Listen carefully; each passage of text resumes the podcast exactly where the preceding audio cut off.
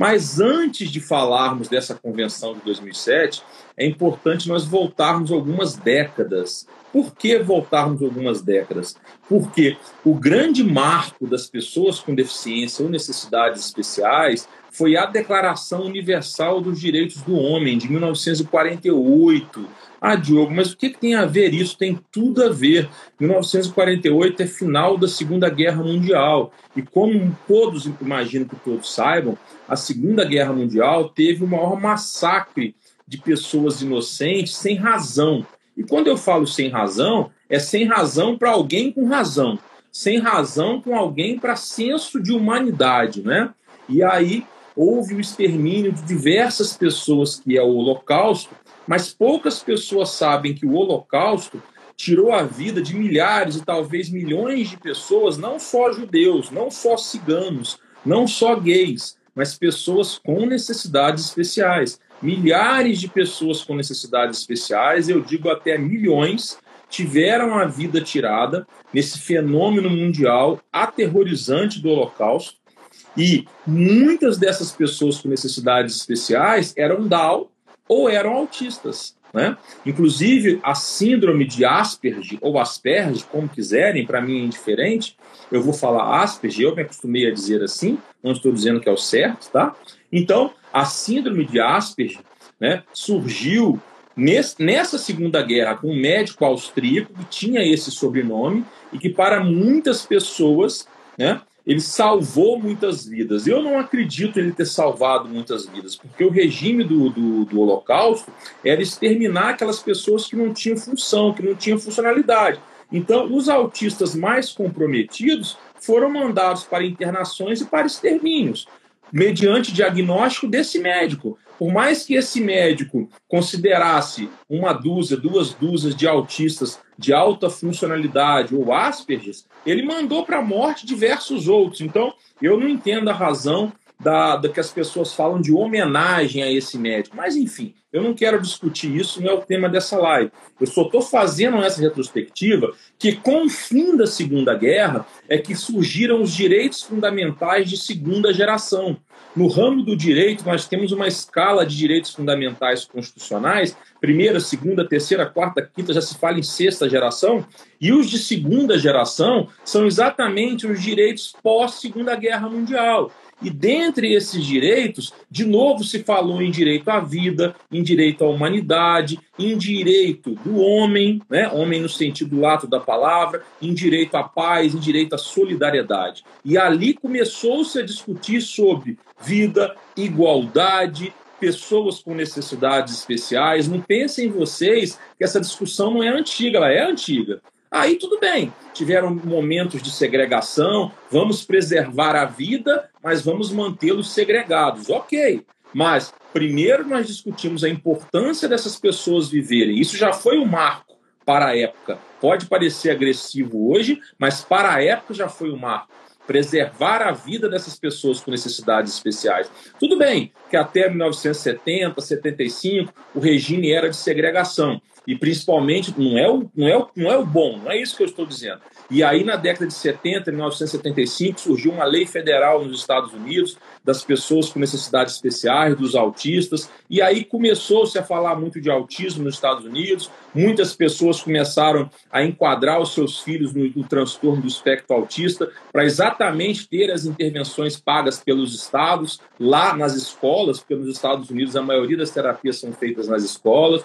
Em 1993 veio o DSM-5, que é um manual de diagnóstico de transtornos, doenças de saúde mental como um todo, que ampliou muito essa questão do autismo, do transtorno, do, do Asperger, etc., e das intervenções, da inclusão. Então, tudo isso foi um fenômeno que foi sendo construído por décadas, até chegarmos na Convenção de 2007, que trata dos direitos das pessoas com necessidades especiais, e o Brasil ratificou esse tratado, é uma norma internacional, a ONU é como se fosse um congresso nacional aqui no Brasil, só que de âmbito na, internacional, o Brasil ratificou essa convenção, essa convenção veio para o Brasil. Em 2012, após uma muita luta de associações, pais, famílias, surge a Lei 12.764, que é a Lei dos Autistas, Em 2015 vem o Estatuto da Pessoa com Deficiência. Antes disso, em 96, nós já tivemos previsão na LDB, que é um campo que o Juliano manja muito, a Lei de Diretrizes Básicas da Educação. E todas essas disposições, todo esse histórico, tudo que eu acabei de dizer, que eu nem ia dizer, mas eu achei por bem dizer quando eu sentei aqui, tem a ver com inclusão, tem a ver com respeito, tem a ver com dignidade, tem a ver com o dia de hoje.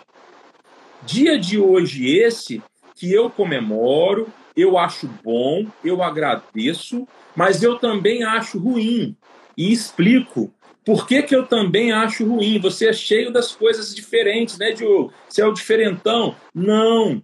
Eu sou um cérebro pensante, eu raciocínio. Por que, que eu acho ruim?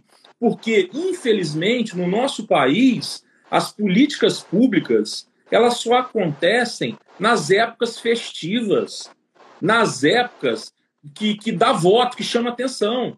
Aí, quando vai chegando abril, autismo, autismo, autismo, autismo, autismo. E aí, um pouquinho antes de abril e um pouquinho depois de abril, autismo, autismo, autismo, autismo. Tirou esse período de 15 dias aí, se esquece o autismo. Não se fala mais de autismo, não tem mais política pública direcionada para o autismo, boas políticas públicas, políticas públicas em massa. Eu não estou falando exceções. Não? Exceções deveriam ser os desrespeitos, não? e não aquilo que deveria ser a regra. Então, a mesma coisa acontece com síndrome de Down, acontece com câncer de mama, dia da mulher. Parece que a gente só fala dessas coisas que são importantes os 365 dias do ano na véspera do Dia Internacional. Do dia que e é por isso que eu acho ruim, sabe? Eu não estou dizendo que não deveria ter o Dia Internacional da Síndrome de Down, da mulher, nada disso. Eu acho que tem que ter. Eu só estou dizendo que isso, a política pública, a política social deveria ser um pouco mais abrangente, mais do que é, para não ser só nas vésperas desses dias, né? A gente deveria estar falando de autismo e quando eu falo falar de autismo, não é eu falar aqui dentro da minha casa, eu falar com a equipe do Dioguinho, eu falar com o Juliano, eu falar com outra família, eu falar com os educadores na escola, não. É falar mesmo, todo mundo falar, é falar o tempo todo é todo dia, toda semana você usar uma camiseta de autismo mínimo uma vez por semana. É toda semana você chegar no estabelecimento, se não tiver o símbolo lá do autismo, você fala, por que, que não tem? É para ter.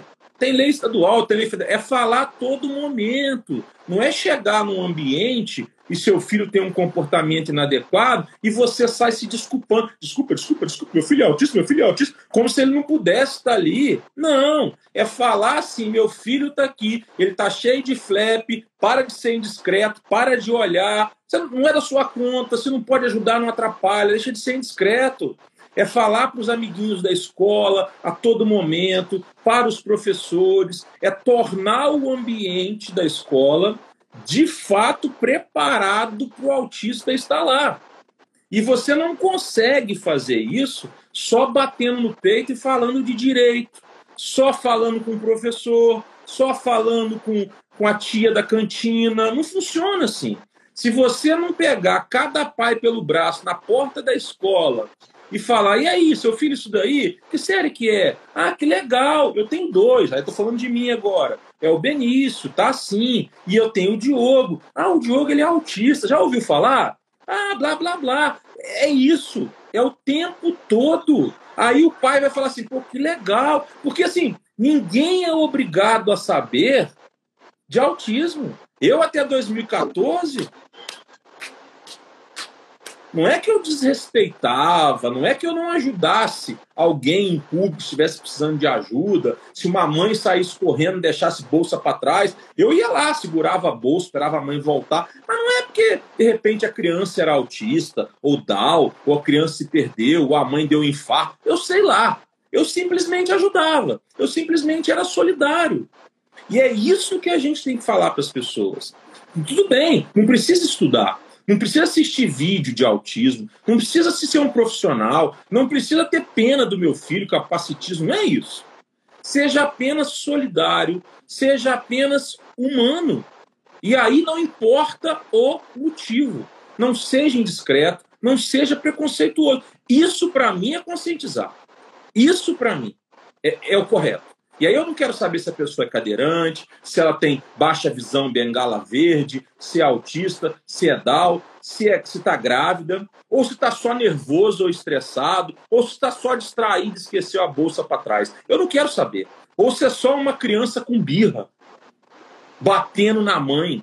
Porque tem demais, e nem autista é. Uhum, e às vezes é nem pode, tem transtorno do toque. Tem nada, tem só mal educado, mal educado. Então, assim, eu não estou ali para julgar eu não pago aquelas contas, não é minha família. Eu estou ali para ser solidário, ser ser humano. Eu estou ali, eu estou vendo uma situação incomum, eu estou ali. Eu não vou ficar. Hum, não, é.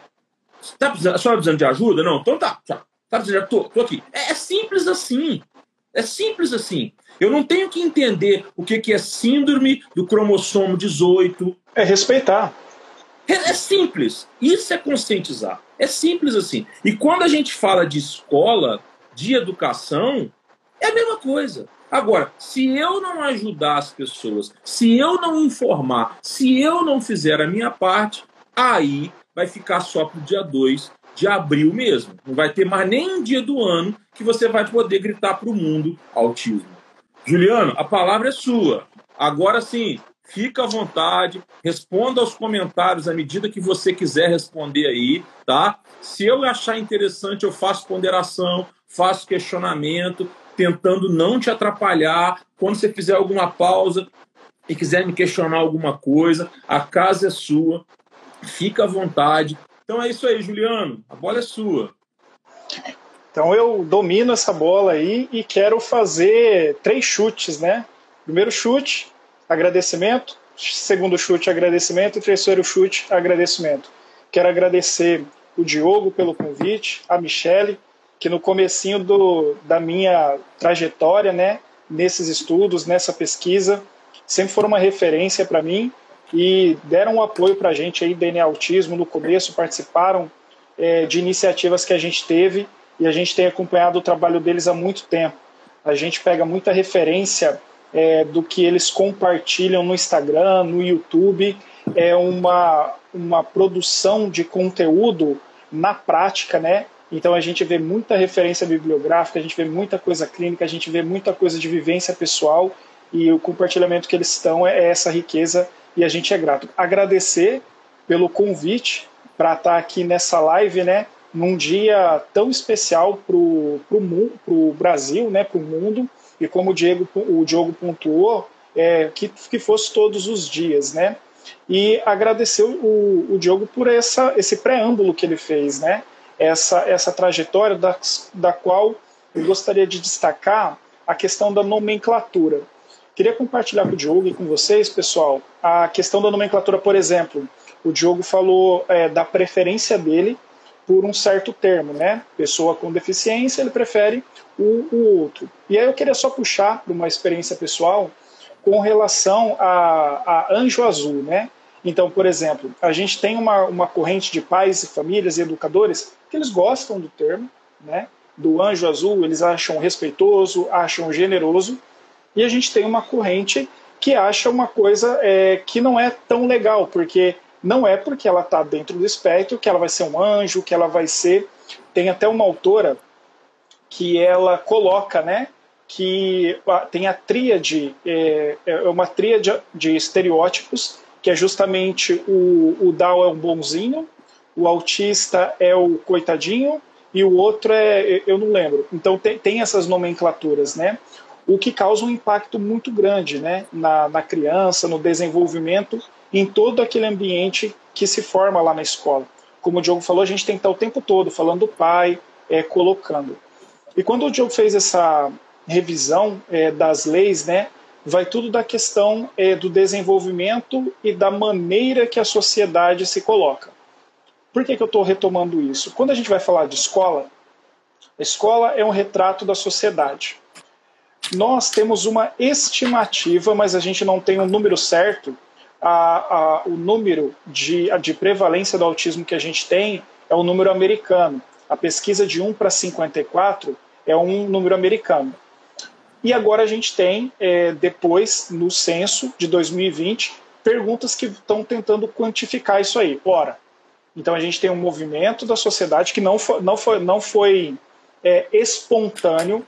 Vocês é, que seguem o, o, perfil aqui da Michelle, que seguem o perfil dele Autismo, vocês sabem que é como o Diogo falou, não foi emitido do governo a iniciativa de, de ter uma lei, de colocar o censo é, no autismo. Eu estou falando de, do, do censo 2020, tá? Então não teve. Foi um, um, desejo da sociedade representada, né, que chegou a essa pressão do Congresso. Por quê?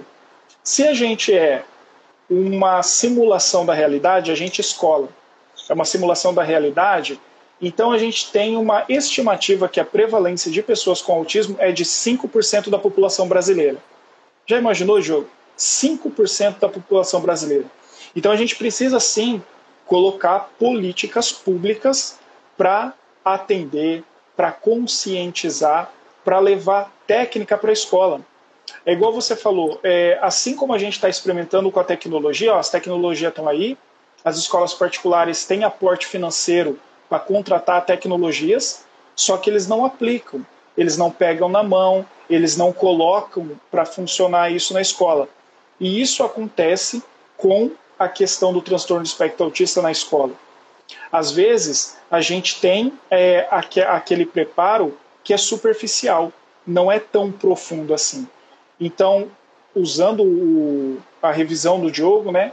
Então você tem a, a sociedade ela se transformando, ela criando algumas exigências, a melhora nos diagnósticos.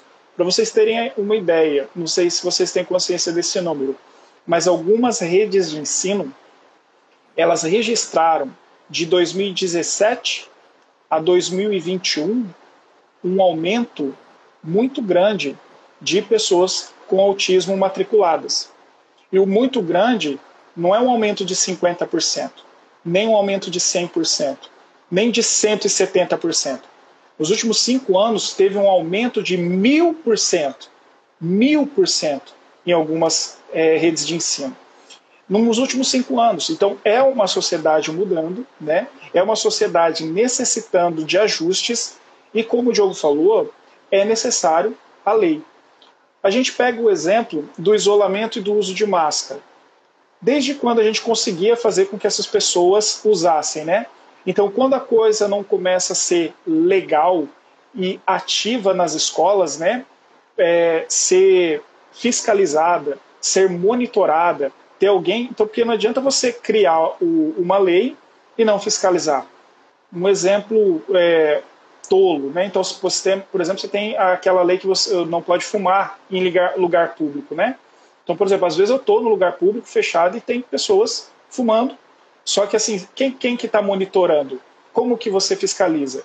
Então, é o que o Diogo falou, a população tem que é, acaba fazendo um papel que é do Estado, né? Então você, população, tem que conscientizar, você tem que pegar na mão. Então é necessário criar esses instrumentos é, também. Eu trabalhei ah, faz 20 anos em sala de aula regular, né, Diogo? Já faz, faz 20 anos que eu trabalho. Eu tive 23 estudantes com autismo durante esse tempo, né?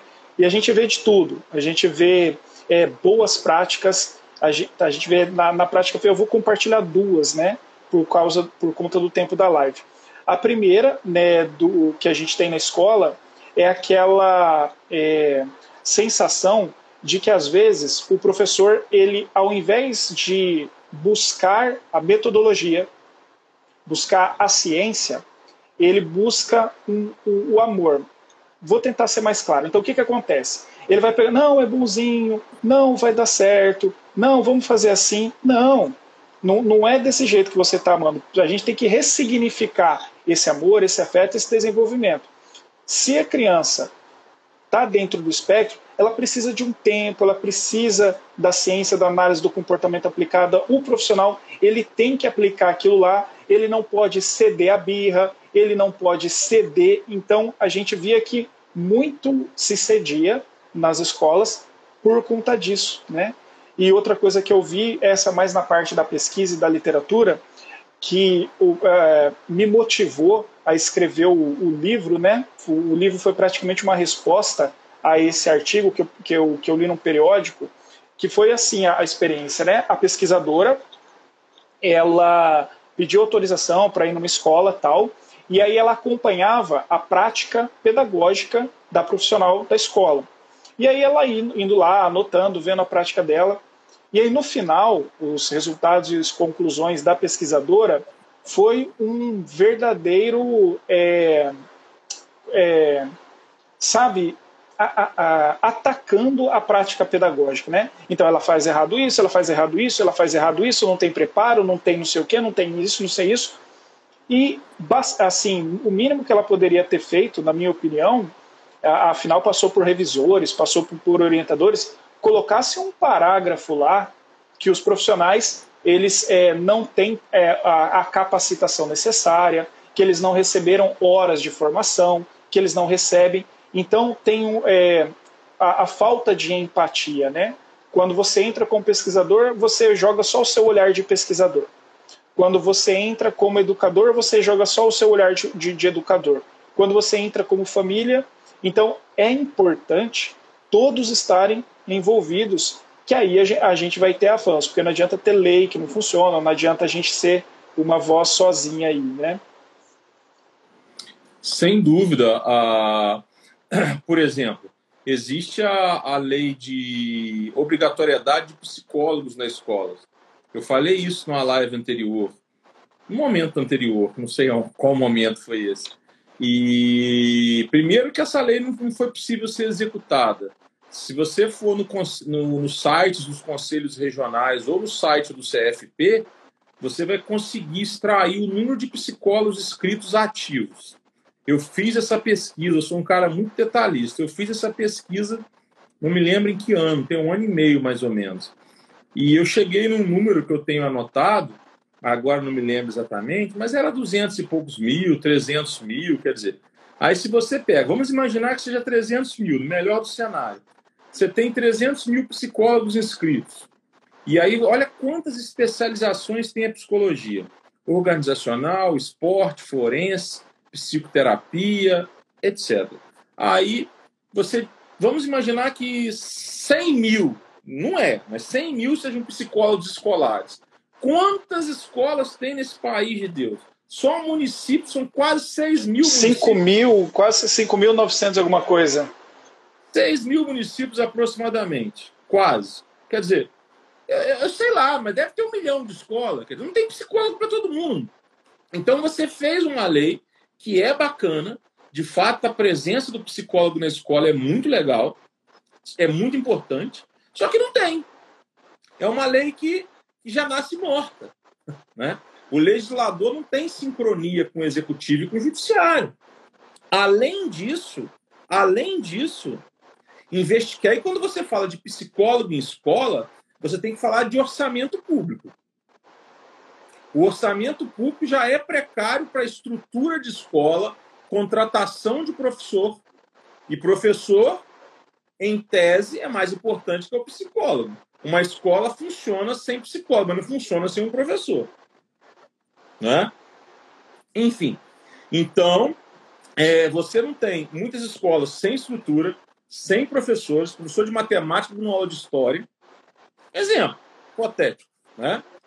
E você não, não tem recurso, você não tem recurso para investimento em, em, capacitação, você não tem recurso para investimento em, em adaptação de estruturas e salas para necessidades especiais, e aí você inventa mais um gasto por orçamento público direcionado para a educação, que já é precário. Então, assim, a minha crítica de hoje lá atrás é essa.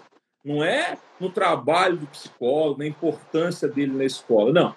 É a criação de mais uma lei, é mais um álibi do legislador que não funciona.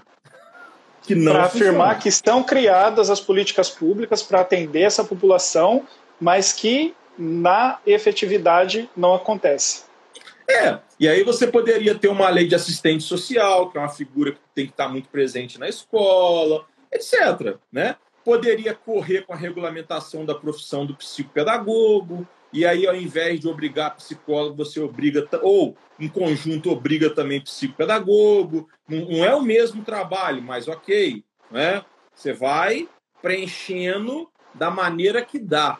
Né? Da maneira que dá. sem falar no valor, no piso da categoria, no salário profissional, né, do valor do psicólogo que é mais alto do que a do professor, em linhas gerais. Você falou do uso de máscara, você falou do censo, a lei do censo, se eu não estou enganado, é a 13977, se eu não estou enganado. Então, assim, é, eu até estou pensando em fazer um bate-papo sobre essa questão do censo, porque sempre existiu, sempre não, mas há muito tempo existe no questionário, existia no questionário do censo a pergunta geral: tem alguém com necessidade especial na sua casa? Tem alguém? E aí a nova lei, é, se eu não estou enganado, é a 13977 de 2000, acho, é, veio para inserir essa pergunta do autismo. É bom, é bom, é ótimo. Mas, assim, o ideal é que a estatística do censo fosse cruzada com a estatística do Ministério da Saúde e fosse cruzada com a estatística do Ministério da Educação. Aí você Uma integração, né, Diogo? Uma integração. A gente conseguiria chegar no número mais próximo da realidade. Aí só ficariam de fora mesmo aqueles com diagnósticos não fechados, aqueles fora da escola, etc. Mas seria um número muito mais apropriado, né? muito mais aproximado. E aí as políticas públicas no âmbito do poder executivo poderiam visualizar mais necessidades e injetar mais recursos. Agora, enquanto a gente fica com 2 milhões de autistas, 2 milhões de autistas, quando na verdade o número pode ser 10, como você disse, quer dizer, se é 10, nós estamos falando de, de 5% da população, mais ou menos. Exatamente. É, é muito. É muito. É muito significativo. Antes de eu te devolver a palavra, Juliano, é, uma pessoa perguntou ali: é, o meu Instagram é Diogo muito além do direito. Diogo muito além do direito. Tudo junto, tá? E aí uma outra pessoa pediu para falar de direitos dos autistas. Pessoal, eu não vou falar agora porque não é o tema dessa live, tá? Depois eu, eu, eu faço uma live sobre os direitos. Bem, Juliana, a palavra é sua. Desculpa ter, demorar. Imagina. Eu vou dar uma olhadinha aqui nos comentários, Diogo. Ver, deixa eu ver aqui, ó. A Vivian, ela contribui o seguinte. Verdade. Já vi em escola a sala de AEE e pessoas despreparadas para utilizar. É, é, verdade mesmo, Vivian. A gente tem essa, essa, essa lacuna, né? Justamente por conta desses é, fatos que o Diogo colocou. Então, por exemplo, você tem uma, uma lei que fala que tem que ter a sala, que tem que ter o profissional, e aí meio que o, o, o Estado e os profissionais da educação vão fazendo um Frankenstein de lei, né? Então ele pega um pedaço de uma lei que está certa aqui, ele pega um recurso dali e não tem essa coisa que a gente falou da integração, né? E o que, que acontece? O Diogo pode aprofundar melhor depois às vezes, quando a, gente lida com isso e a gente é o principal interessado, não tem jeito. A gente tem que registrar a situação, a gente tem que notificar ou o diretor da escola ou a secretaria de educação, porque é direito. E às vezes ela não, não chega ali como tem que chegar, e aí você tem duas é, situações. Às vezes a escola tem vontade, tem intenção, você vê você conhece, você leva o seu filho lá e está na escola e você vê o movimento da escola de empenho. E às vezes você vê um empenho, um, um, uma postura escolar de descaso. A gente não está aqui para jogar confete. Às vezes você tem uma escola se empenhando e às vezes você tem uma escola fazendo descaso. Então o que, que acontece? Na escola que se empenha, você pode ter a paciência, você pode ter a parceria. E na escola que trabalha com o descaso, você tem a lei. Então, a lei está ali, tem a exigência, então você tem que exigir conforme é, está garantido, né? Então, é verdade mesmo. É, isso acontece, não é pouco. A sala de atendente especializado despreparada, é, é o que o Diogo falou, da mesma maneira que tem um professor de história dando aula de matemática, você tem ali, às vezes, o profissional que ele não tem a formação necessária para estar tá onde ele está. Às vezes você tem um profissional que ele busca conhecimento, de maneira autônoma, um compromisso de humanidade com o outro ser que ele está educando, e às vezes você não tem, né? Ele está ali para passar o tempo, para ser remunerado, e então a gente tem que ter os dois. E sempre usa essa métrica, tá, Vivian? Se você tem o ser humano empenhado em buscar o melhor junto com você, para sua família para o desenvolvimento do seu filho, caminha junto. Se você não tem esse empenho, não tem esse compromisso, caminha com a lei. Olhar sensível e o preparo apareceram nos comentários, né? Então é, é, justamente isso, né? Então às vezes a gente sente, a gente sente que a gente vai é, numa escola e que você tem profissionais que estão ali é, buscando, aceitando opiniões, aceitando sugestões e às vezes eles se colocam de maneira a, a, a, a fazer com que a gente vá embora rápido para não resolver o problema e vai ganhando mais um dia e vai ganhando outro, né? E a gente tem que buscar é, reconhecer, buscar não, né? A gente tem que estar tá preparado para todas as situações escolares que eu digo, né? Então você é, não, não tem essa esperança, ah, tomara que não. Se a escola for uma escola acolhedora, ótimo, vamos correr junto, vamos superar os desafios juntos. Se ela for uma escola que não é assim, que vai por outro caminho, legislação. Sim. É muito bacana. Então, por exemplo, gente, o pessoal comentou aí das escolas particulares, né? Eu tive experiência é, nas duas, né? Eu já trabalhei em escolas públicas e em particulares, atendendo, dando aulas regulares, né? Eu tive o privilégio de ter nas aulas, na, nas salas regulares a pessoas com autismo, né? Eu atuei na Associação dos Amigos do Autista e também atuei na, nas escolas regulares. E a gente sente isso aqui que a gente está compartilhando com vocês mesmo. A gente tem aquela vontade em muitas pessoas de ajudar. Na, na, na escola é uma, uma população de profissionais mais heterogênea, né? Então você encontra aquele profissional que ele está ali tentando buscar, tentando atender. Tem aquele profissional que ele é mais imparcial e tem aquele profissional que não entende. Ele, ele quer que a criança responda como uma criança com desenvolvimento típico responda. Então, a gente tem que ter, por exemplo, a gestão dessa escola muito participativa, muito integrada e com a família. A gestão dessa escola ela precisa é, trabalhar com esses profissionais o que tem uma diferença na pública e na particular. Geralmente na pública, esses profissionais que não são capacitados e não têm vontade de capacitar, eles têm um contrato que a gente chama de efetivo, né? Então isso minimiza é, a, a vontade dele de buscar informação, dependendo do caráter do profissional. E mesmo assim, os gestores eles têm mecanismos legais para ativar, para impulsionar, para incentivar ou para obrigar esse profissional a ser, no mínimo, respeitoso e empático. No mínimo, no mínimo. Se ele não tem a, a, a vontade de se capacitar. Agora, na escola particular, que já é, é já é mais corporativa, já são contratos que são por tempo determinado tal, isso é, é, é mais rápido, né?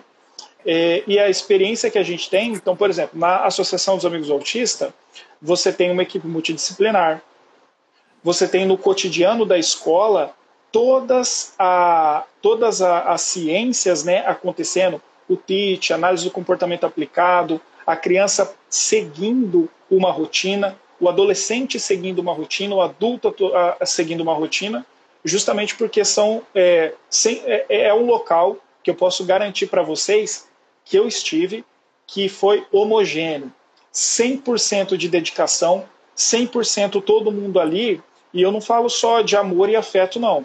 Eu falo de, de objetivo de vida, de trabalho. Então, quem estava ali, naquele período, trabalhando, tinha essa dedicação. Por isso que esse grande burburinho que teve recentemente por conta da, daquele projeto, o Diogo deve, é, já deve ter tratado aqui, das escolas regulares e das escolas é, especiais, né? Eu acho que elas se complementam. Eu acho que não é nenhuma sozinha, não é nem outra sozinha. Então, gente, é, essa questão de nem as particulares elas, elas têm o pessoal capacitado e, e não vão ter, tá? É, isso não vai acontecer da noite para o dia, mas a gente hoje tem a internet, hoje a gente tem a informação e a gente tem um pavimento, uma, um pavimento de legislações que nos auxiliam para a gente recorrer para isso melhorar. então, o que, que acontece? Eu vou falar de uma, de uma experiência, Carla, é, que, eu, que eu tive, né? Até meu livro eu menciono isso, né? É, Para quem é, já viu falar alguma coisa do meu livro, é, eu trabalhava na área de tecnologia, né? E aí eu comecei, é, eu sempre fui educador, área de tecnologia e tal, e aí eu escrevi um livro é, que é como uma, é, chama Autismo, Práticas Pedagógicas e Mercado de Trabalho. E nele tem um capítulo que eu falo como um jogo chamado Minecraft, ele auxiliou alguns autistas não verbais a adquirirem fala. E aí eu entro na sua pergunta, né? Por que, que os médicos falam que, que pode não falar tal? Porque são seres humanos. Então você tem correntes de pesquisadores lançando em periódicos alguns postulados que falam que é, a partir de análises científicas eles falam do de eles estudam populações. Então é necessário ter um estudo de X pessoas para ver se aquela técnica serviu para aquela pessoa.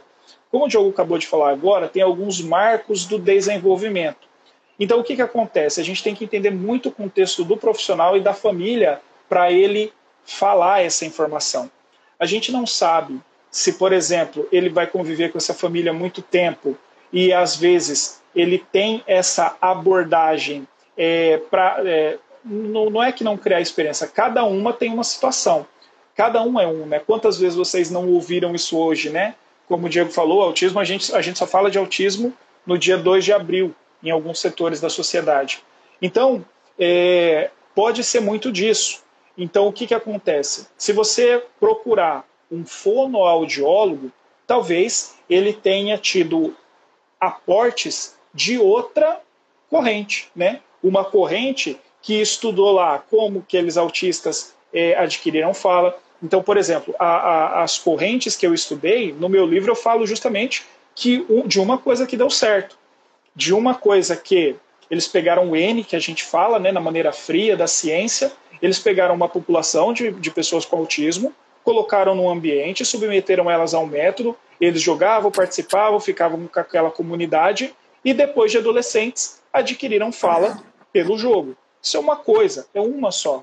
Então, por exemplo, teve outra que o pessoal usava no roleplay game para adquirir, teve outros que eles usavam realidade imersiva. Então, há milhares de estudo em andamento. A gente está conversando aqui, existem pesquisas sendo produzidas para várias correntes. E só que o que acontece? É uma, uma, uma hipótese minha, tá? Então, por exemplo, esse neuropediatra que fez essa consideração ou fez essa é, esse comentário, é, como é que fala? Não é, é, não é evasivo, mas um comentário assim para não se comprometer, né? Então fica muito mais seguro, né? Eu fazer um comentário dessa natureza, eu, porque de eu ir procurar periódicos, né, diversos que falam de aquisição de fala, que fa... então, por exemplo, às vezes o, o neuropediatra ele não atende só autismo, né? ele atende aí diversos transtornos, às vezes faz plantão, faz coisa, tem o dia a dia, tem a fase dele. Então essa busca ela é muito particular. Mas o, o, o, o, que, que, eu, o que eu quero dizer, é, que quero falar para você, né, porque eles não dão a esperança tal. Então a gente tem que buscar. Né? A gente tem acesso hoje a, a periódicos mundiais né, abertos aí, com seres humanos de diversas partes do planeta que têm alguns avanços. E eu estou falando que todo, todas as pessoas com autismo vão falar? É claro que não.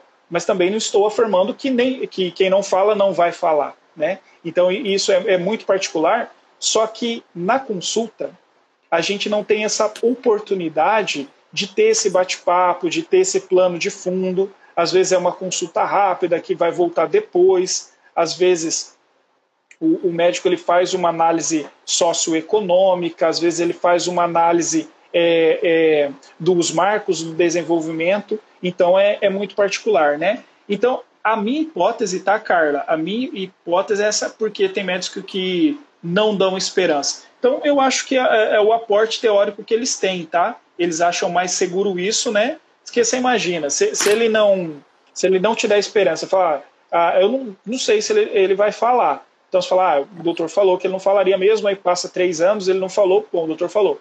Aí de repente ele fala que, que vai, você vai passar três anos querendo que ele fale, né? Fala, poxa, o doutor falou, ele não falou ainda. Então, gera uma, uma cobrança e um receio na, pela parte do profissional, eu acredito. Mas isso é, é, é opinião minha, tá, pessoal? Drica, meu filho está no segundo ano, deve estar tá com nove anos, Drica, porém começou sem. Tá, legal, legal, deixa eu ver isso aqui. Porém, começou sem aulas adaptadas. Está na fila para conseguir. Somos da Zona Leste e ele estuda na prefeitura. Entendi. É, deixa, acho que eu entendi, né, Rodriga? É, então, o que, que acontece? Precisa adaptar, tá? É, no que se refere, então, por exemplo, acho que a Drica está querendo dizer, chega para ele, né, Drica, a mesma atividade da turma com a, a, atividade dos coleguinhas com desenvolvimento típico. E hoje, principalmente nessas atividades que a gente faz, a, a gente pode, recentemente, dar um exemplo pessoal. Recentemente a gente fez uma atividade avaliativa em, em larga escala na nossa escola. E aí a gente mandou um questionário para as famílias das pessoas com autismo que tinha a nossa escola, para eles.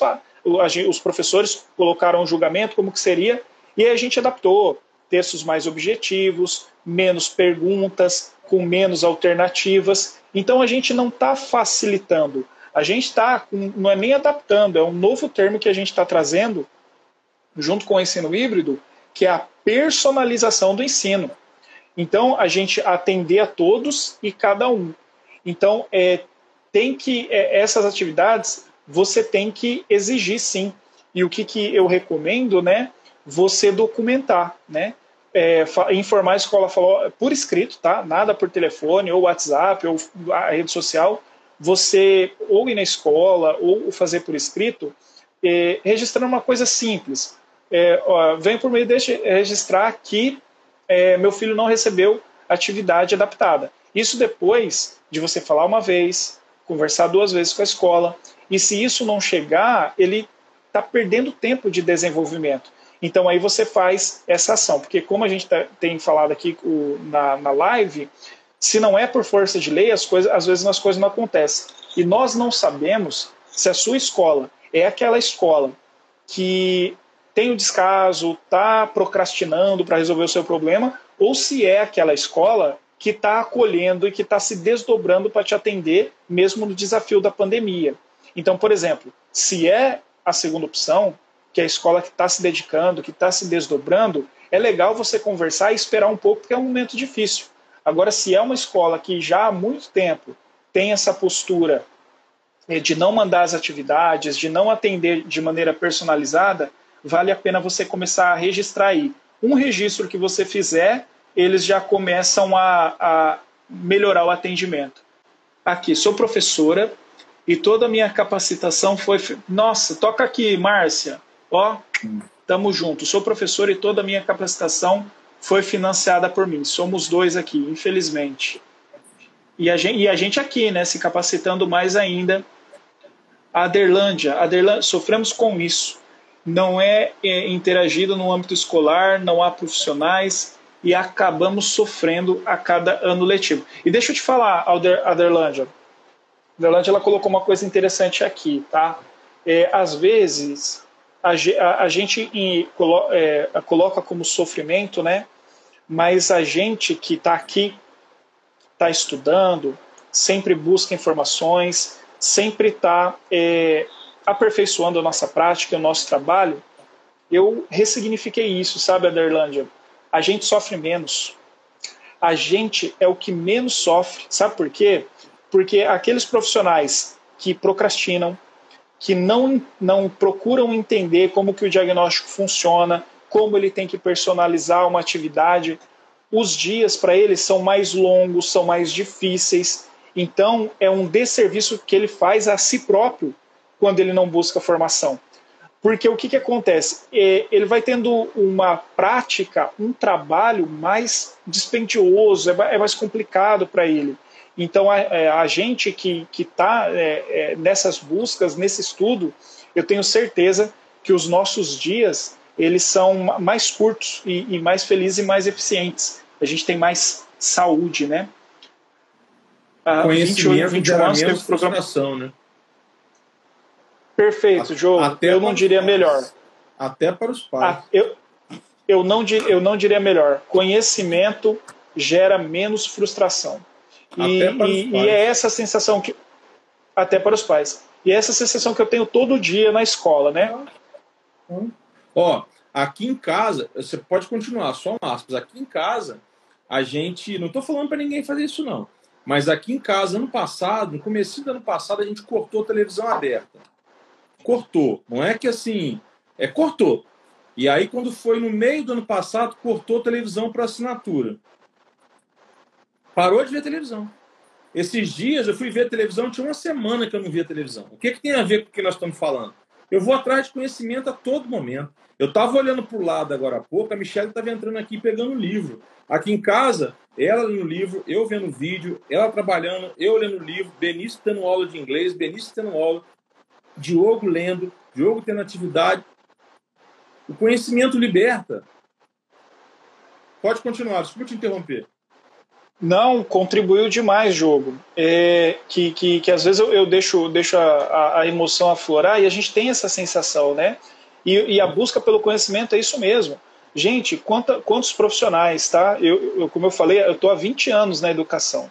20 anos dentro de sala de aula. Agora que eu, que eu fui sair e, e fui para gestão e, e, e dirigir a DNA Autismo. Mas são 20 anos vendo gente adoecer, sabe? ano após ano, ao passo que essas pessoas poderiam estar saudáveis, contribuindo com outro ser humano, contribuindo com a família e estarem libertas, né? Só que aí as pessoas elas têm que assumir as escolhas delas. E algumas escolhas, elas vão impactar no direito do outro. Então, por exemplo, se o professor escolhe não estudar e não se capacitar, ora, ele está deixando de atender uma população da escola. Então, ele vai ter que responder por é, essa, por essa é, inação, né? por essa omissão. Então ele tem que responder. Então, então tem que ser por aí. É, minha filha tem diagnóstico de TEA mais TOD. Faz terapia ABA, vai fazer cinco anos, mas o avanço não está satisfatório. Por qual caminho seguir? Psicólogo, fono, TO? Oh, ela, acredito que ela já está no caminho, né? a terapia ela está fazendo faz cinco anos, mas não tem satisfatório. Acredito que, que os melhores profissionais para te indicar, o Kelly, é, são os mesmos que você que você procurou, né? Uma conversa bacana, uma conversa legal com eles aí, é, de repente eles podem te reorientar.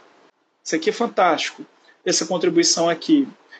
E quando a escola acolhe, e o responsável acaba transferindo a responsabilidade, especialmente quando entende de lei. Diogo, qual a sugestão você daria para lidar com a família? Diogo, eu queria saber essa também. Eu guardei aqui, falei, vou perguntar para ela o que, que é que ela quis dizer com isso que eu não entendi. Você entendeu? Entendi. Eu vou, eu vou dizer o que eu entendi, tá, é, Keila? O que eu entendi é assim. É, às vezes a, a, a, a escola ela está ali se, se preparando e aí a família, ela entende de lei, e aí ela não tem, tipo assim, ela não procura terapia, ela não tem rotinas em casa, ela não, ela não faz o que, que, ela, o que, que ela exige que a escola faça. Então ela quer só que a escola resolva o, o problema, né? Beleza, o que, entendi. Então, se essa pessoa entende de lei, talvez essa pessoa não entende tão bem ou ela está usando de má fé com a lei. Tá? O que está travando é, é, é, a internet do Juliano, né, Silvanira? Eu acho que é, Juliano. Tá, deu umas travadinhas. Quando eu uhum. fecho a mão assim, é porque travou. Mas, enfim. Ah, entendi. É, mas, enfim. É, é um código que eu acabei de inventar. Não te avisei, não combinei antes. Então Gostei. Não você saber. Uhum. Mas, agora, assim, agora eu tô sabendo. Agora sim. É, sem prévio aviso não tem jeito, né? Mas, assim, é, se essa pessoa entende lei, repito, ou ela está usando de má fé ou ela não entende tão bem. Vamos lá. Primeiro, a fundamentação do processo educacional, estou falando de fundamentação jurídica, o Juliano até já comentou aqui. O processo educacional é obrigação da escola e da família. E aí, quando se entende família, se entende no contraturno, se entende no período noturno, feriados, finais de semana. A obrigação de educação também tem previsão no Estatuto da Criança e Adolescente, como obrigação da família. E aí, tanto faz se é educação regular ou se é educação especial, tanto faz. Então, quando um pai que diz entender de direito ou usa o direito de má fé delega todo o processo educacional para a escola, aqui no Brasil se limita ao processo educacional, porque as intervenções terapêuticas são feitas no contraturno, diferente dos Estados Unidos, por exemplo. Então, o pai pode estar falando só de obrigações da escola no que toca inclusão, adaptação de material, plano individualizado, plano de ensino individualizado. Isso aí está tudo ok. É direito do pai mesmo e a escola tem obrigação de fazer. Mas briga é o último recurso que deve se utilizar. Você tem que ir aos poucos, como foi colocado pelo Juliano, como conversa, comunica, etc. Mas o pai tem que ficar bem atento. Quando eu digo pai, eu digo família. Acolhimento é importante, é uma coisa, mas inclusão é outra. Eu e Michele tiramos o Diogo Filho de uma escola aqui em Goiânia, que era a escola que ele estava há muitos anos, porque só estava tendo acolhimento. Para vocês terem ideia, a gente não conseguia ter acesso aos planos de ensino dele com antecedência para nós fazermos as adaptações. Olha que pé chega um pai que não quer brigar. A gente pega os planos, nós fazemos adaptações e devolvemos para a escola. Uma coisa que é da escola obrigação, eu e Michele fazemos há anos. E aí, quando nós não começamos a conseguir nem os planos com antecedência para fazer as adaptações, opa, peraí, o Diogo Filho é muito amado, é muito acolhido, mas não está sendo incluído o desenvolvimento está todo prejudicado. Então, nós aproveitamos a pandemia e trocamos de escola. Né? Ficamos 2020 longe da escola, 2021 voltamos numa escola diferente, uma escola com um projeto de inclusão também, não só de acolhimento. Diga-se de passagem, o acolhimento ainda está péssimo, porque é uma escola nova e cheio de restrições por causa da pandemia. Aí eu nem culpo a escola. Né? A escola está aversiva nesse momento. Uma criança que chega numa escola nova hoje, em época de pandemia, totalmente aversiva, típica ou atípica, meu amigo, vai doer essa adaptação, vai demorar. Porque os coleguinhas não podem dividir brinquedos. então, assim, mas tudo bem. Isso aí a gente compreende, é inevitável. Vamos aguardar as cenas dos próximos capítulos nessa questão de acolhimento quando passar essa pandemia. Agora, em termos de inclusão, essa nova escola já melhorou muito, tá? Agora, os pais não podem esquecer que o dia tem 24 horas e a criança passa 4 ou 5 horas no máximo sendo estimuladas na escola. E as outras horas? Né? 5 horas está na escola, 8 está dormindo, deu 13. 13 para 24 dá 11 que tem o dia. Isso em dias de aula, em dias letivos, porque em feriados sobra 8 menos 24, sobra 16 horas para a família. Nos finais de semana, 16 horas para as famílias de estimulação. Férias, 16 horas para a família de estimulação. Tudo bem. Quem pode ter acesso, pagando ou não, tem as intervenções terapêuticas. Então, no melhor dos cenários, você tem oito horas a criança dormindo, oito horas sendo estimuladas em espoliterapias para quem pode, e oito horas para os responsáveis legais estimularem. E isso é obrigação não só moral, religiosa, amorosa, fraternal, é jurídica. É jurídica. E aí os pais têm que ter bom senso, e ter ciência também. Não existe ciência sem bom senso. Os melhores cientistas construíram câmaras de gás para matarem judeus. Os melhores cientistas, sem bom senso e mal intencionados, constroem viadutos que caem. Então, assim, e a mesma coisa são para os analistas do comportamento, para os fonos, para o TO, para o professor, tem que ter ciência, tem que ter conhecimento, tem que ter processo de formação, mas também tem que ter bom senso, tem que gostar de trabalhar com criança, ou jovem, ou blá blá blá, ou etc. Não adianta um pós-doutor na ciência X se ele não gostar de lidar com criança. O que ele está fazendo na educação infantil? Maus tratos, provavelmente. Perdendo tempo, provavelmente. Entende? Então, ciência e bom senso andam juntos. E aí onde as famílias podem entrar. Os juristas podem entrar, os educadores podem entrar, entendendo o que é acolhimento, o que é inclusão, o que, que pode, o que, que não pode, até onde um pai pode chegar na ciência. Aqui em casa, os dois pais chegaram longe. Os dois pais são profissionais, mas ninguém precisa. Esse pai aqui não é mais advogado trabalhista com milhares de processos. Esse pai aqui é cada vez menos advogado contencioso. Eu tive inscrição na OAB do Distrito Federal, de Goiás, do Rio. Eu sou de Itaperu, no estado do Rio.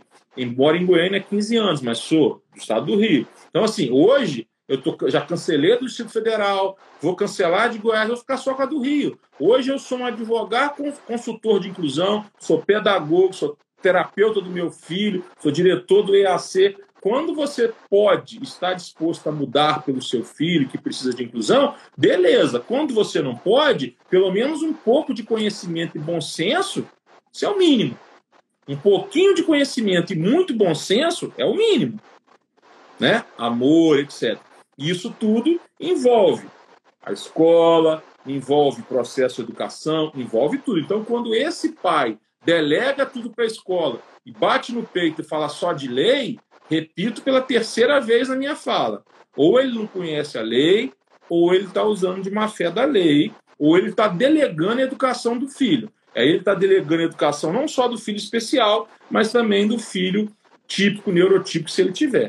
Eu, lá na escola, em qualquer escola, eu estou levando e buscando o filho todo dia, estou sempre presente, conversando com o coordenador, conversando com o diretor, batendo papo, tomando um cafezinho. Eu entro na recepção para tomar um cafezinho, eu nem gosto tanto de café. Se eu tomar café duas vezes por dia, minha barriga dói. Mas eu entro. Por que, que eu entro na recepção? Porque eu observo o movimento da escola, eu presto atenção nas conversas. Não é porque eu sou enxerido, eu não estou entrando na, na escola que meu filho não estuda. Eu estou entrando na escola que meu filho estuda.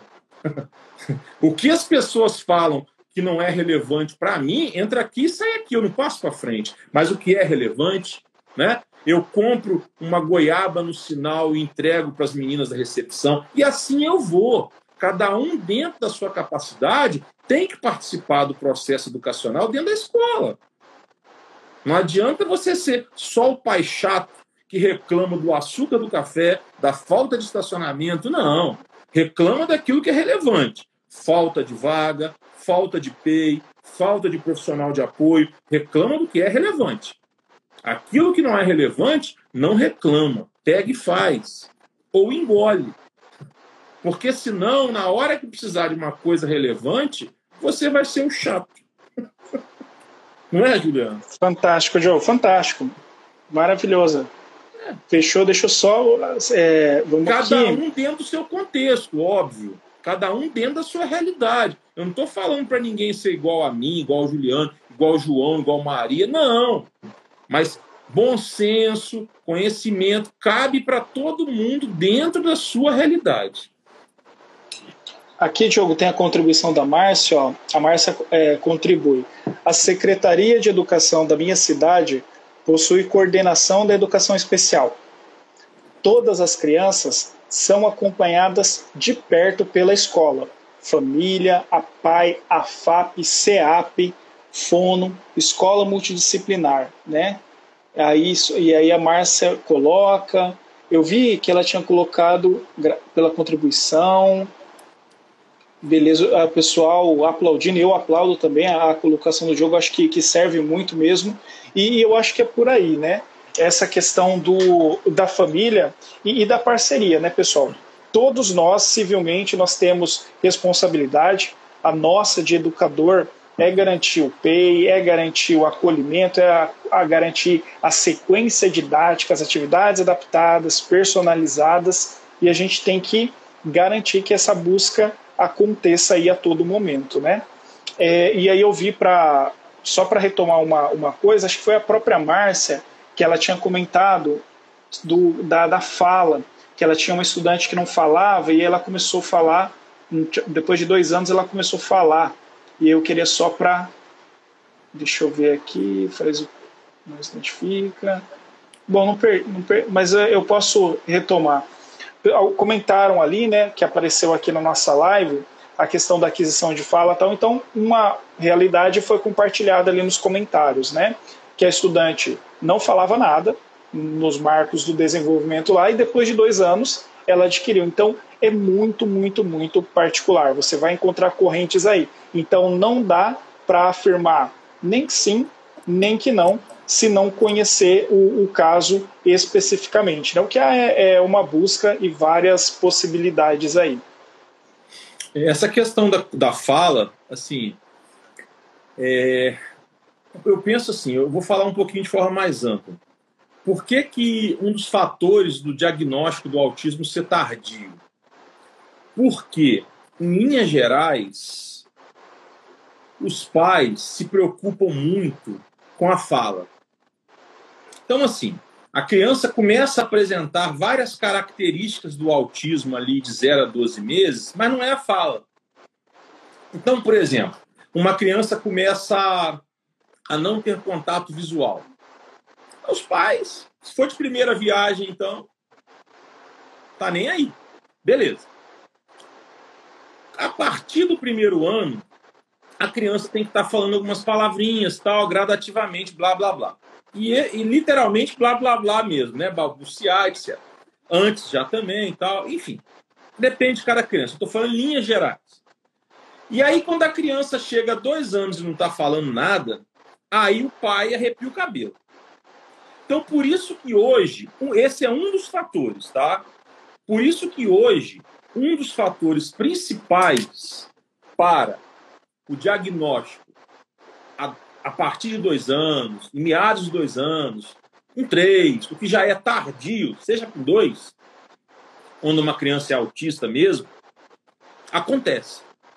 Porque um dos principais comportamentos que os pais pensam em ter e querem que o filho tenha é falar. Sentar, andar, é, é, esperar. Aceitar um abraço. O que você falou? Desculpa. Esperar. Esperar, aceitar um abraço. Isso tudo, em linhas gerais, os pais vão digerindo e aceitando, embora já sejam sinais de autismo ou não. Depende. Ou não. Beleza. Já são coisas atípicas. E isso reflete também, que é um segundo fator do diagnóstico tardio, ao meu ver, e tem pesquisas, reflete também no sistema de saúde, nos pediatras, nos neuros. Aí vem um terceiro fator, que é a questão econômica que você colocou, dos neuros ter que olhar rápido para a criança, no sistema público, etc, etc, etc. Então, voltando à pergunta da, da, da, do, do, do, ouvinte aí, do nosso convidado, participante aí, agradeço, é da fala, isso gera uma angústia que não tem tamanho. Eu passei por isso aqui em casa. Meu filho demorou a falar. E sei que muitas crianças começam a falar e param de falar. Eu sei o quanto é angustiante isso. E sei que algumas, infelizmente, não vão falar. Agora, existem coisas que nós familiares podemos fazer que ajudam em muito. Brincadeiras à parte, vou falar em linhas gerais, tá? Porque eu sei que tem uma avó aí em linhas gerais, tá? É afastar essa criança da avó, tô brincando. Porque a avó pega tudo, não deixa a criança pedir. Então ela não vai falar, tá? Isso é só uma brincadeira. O que eu tô querendo dizer é que existem métodos, alguém até falou disso aí, ao escreveu aí. Existem métodos alternativos e aumentativos de fala, de comunicação, melhor dizendo, me perdoe, não é de fala, comunicação. O PEX, o POD. Então, assim, sistema de figuras, tem a língua de sinais, que para os autistas é um pouco mais difícil, porque língua de sinais tem muita questão de expressividade, mas é uma alternativa. E quando você parte para uma situação dessa, muitos pais não partem, você não está prejudicando a fala não vir, você está ajudando. Meu filho começou a falar por causa do PEX. Análise do comportamento, PEX, análise do comportamento, PEX, muito. Então, assim, você está ajudando. Muitos pais pensam assim, não, não vou entrar com isso, ele não vai falar nunca. Isso não existe. Existem pré-requisitos da fala, existem métodos alternativos que vão ajudar, que vão contribuir. E vão dar tranquilidade no ambiente, a tranquilidade para a criança começar a desenvolver a fala. Porque uma criança que não se comunica, ela desenvolve muitos comportamentos inadequados e às vezes não vai falar nunca também por causa disso. Ou vai demorar para cacete, desculpa o termo. Então, quando você parte para métodos alternativos, você está ajudando, você não está deixando de lado, você não está desistindo da fala. E inserir uma criança no ambiente escolar, no método que o Juliano desenvolveu, no método da terapia do Lego, enfim, socializar essa criança com seus pares ajuda muito. Então, criança não está falando, socializa, métodos alternativos, estuda sobre requisitos, investe neles. Que se ela tiver que falar, ela vai falar.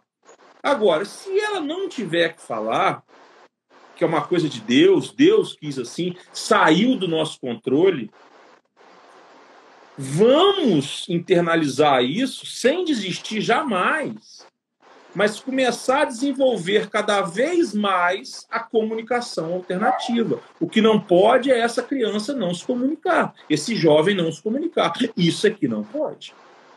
Eu estava numa supervisão do nosso curso de pós-sábado, uma irmã de um autista severo, surdo e mudo, com baixa visão. Eu estou falando de uma única pessoa.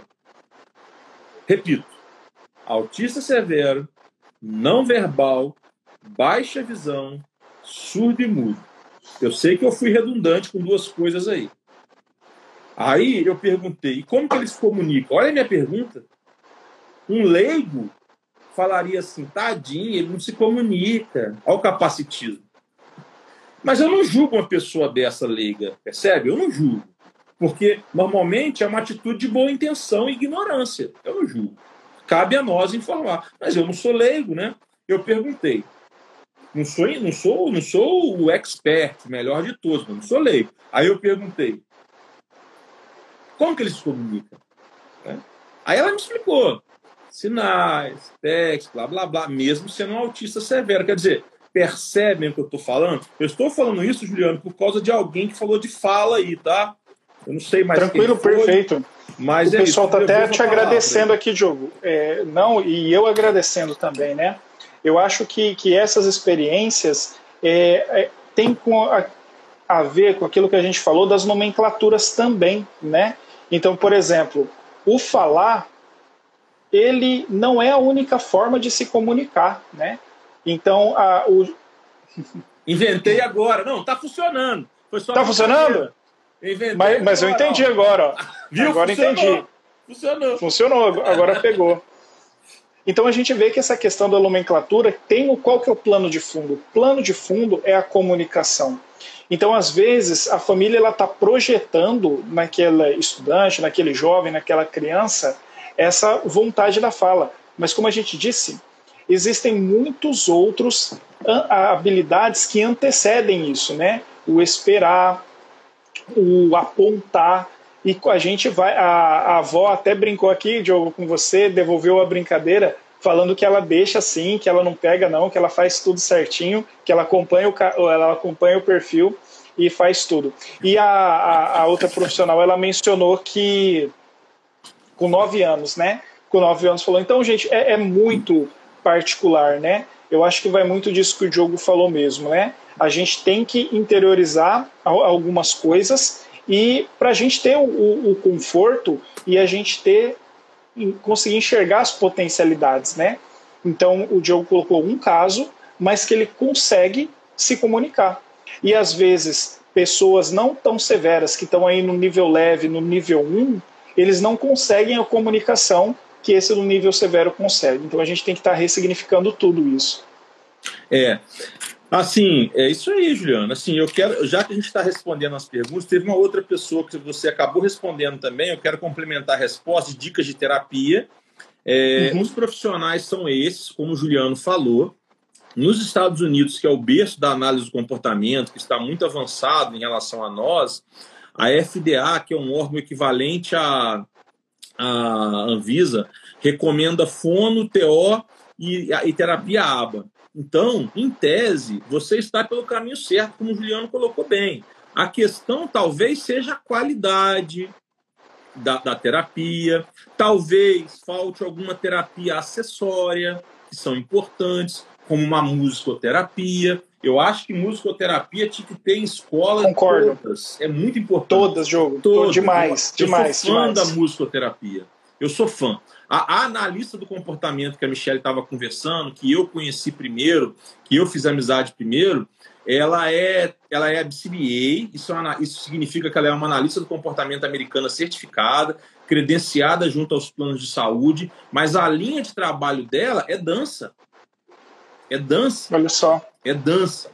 Então, assim, é, o que eu quero dizer com isso é que pode ser a quantidade, pode ser a qualidade, pode ser falta de terapia acessória. E agora, é, eu vou até falar juridicamente, peço vênia, data vênia, peço licença, com todo respeito a essa mãe que perguntou, que eu nem sei mais quem é, nem sei se ela, se ela continua aí, é que, veja bem, com todo respeito, não, não estou fazendo julgamento pode estar faltando estímulo em casa. Ou o estímulo em casa pode estar errado. O estímulo em casa para o nosso filho aqui em casa e para diversos outros pacientes fazem toda a diferença. Tá? Fazem toda a diferença. Tá bom? A busca da autonomia, da independência, de diversas habilidades podem ser estimuladas pelos responsáveis legais. Então, Talvez, tá? Eu levantei várias hipóteses complementando o que o Juliano já havia dito, tá bom? É, e tem uma outra pergunta, Juliano, só para eu também. que A mãe falou que está lá, salvo engano, em Alagoas, agora já sumiu a pergunta aí para cima, é, de uhum. 4 a 8 anos e ele não fala, parece que ela falou isso. Então, assim, fica a dica do que a gente já falou sobre comunicações alternativas, sobre métodos alternativos, vai ler um pouco, vai pesquisar, procura o Juliano lá no DNA Autismo, procura o Diogo no Diogo Muito Além do Direito, que a gente faz recomendação de terapeutas, de vídeos, para a gente ir amadurecendo, tá? O, o, o estímulo, inclusive na parte de comunicação pelos pais e pela avó, aqui presente a título de exceção, brincadeira de novo, é, é muito importante. Tá? Continua aí, Juliano, que eu tenho mais coisa para falar. Vamos lá, deixa eu ver aqui, parece que entrou mais gente na live, sejam bem-vindos, pessoal. É, Vivian, mais uma contribuição aqui. Ó. Quando eu ao supermercado ele queria chocolate, eu falava para ele falar com a moça do caixa. Perfeito, do jeitinho dele, é claro. Olha, olha que é, estímulo bacana. Aí perguntando, meu filho veio a ser autista. Hum, meu filho veio a ser autista por causa da pandemia Olha, Brum, eu, eu, não, eu não entendi a, o, o, comentário, tá? Mas a, o autismo ele, ele não é assim causado por, por isolamento, não, tá? É uma condição neurolo, neurológica, né? Anatômica, é um cérebro que é diferente. Ele tá lá com raízes no DNA do ser humano, né?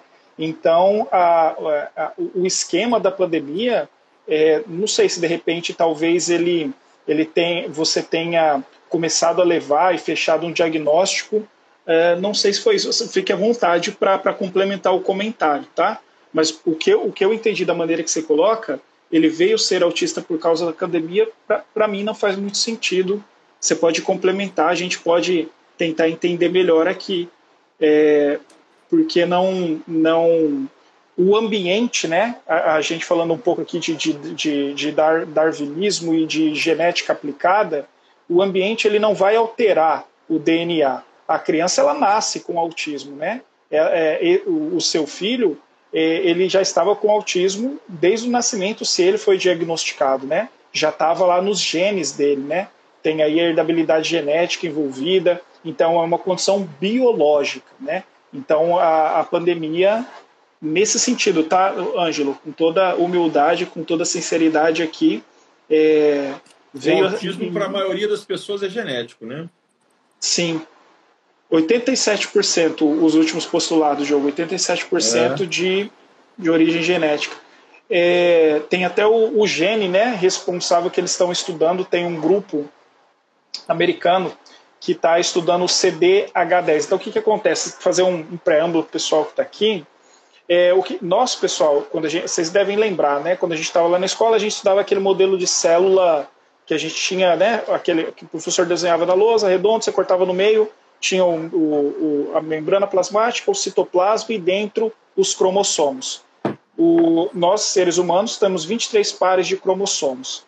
E aí o que, que acontece? Cada uma das nossas células, dos trilhões de células que nós temos, cada uma delas possui 23 cromossomos. Cada um desses cromossomos, se você desenovelar ele, ele é uma molécula de mais ou menos um metro e meio de altura, cada um dos cromossomos, né? Então o que, que acontece? Ele tem regiões que determinam características, a cor do seu cabelo, a cor do seu olho, a altura que você vai ter, a tua habilidade ou inabilidade por esporte, enfim. E os geneticistas estão estudando uma região desses cromossomos aí, que se chama gene, que está é, relacionada com autismo. Então é por isso que a gente afirma com ampla certeza que não é por causa da pandemia, tá bom?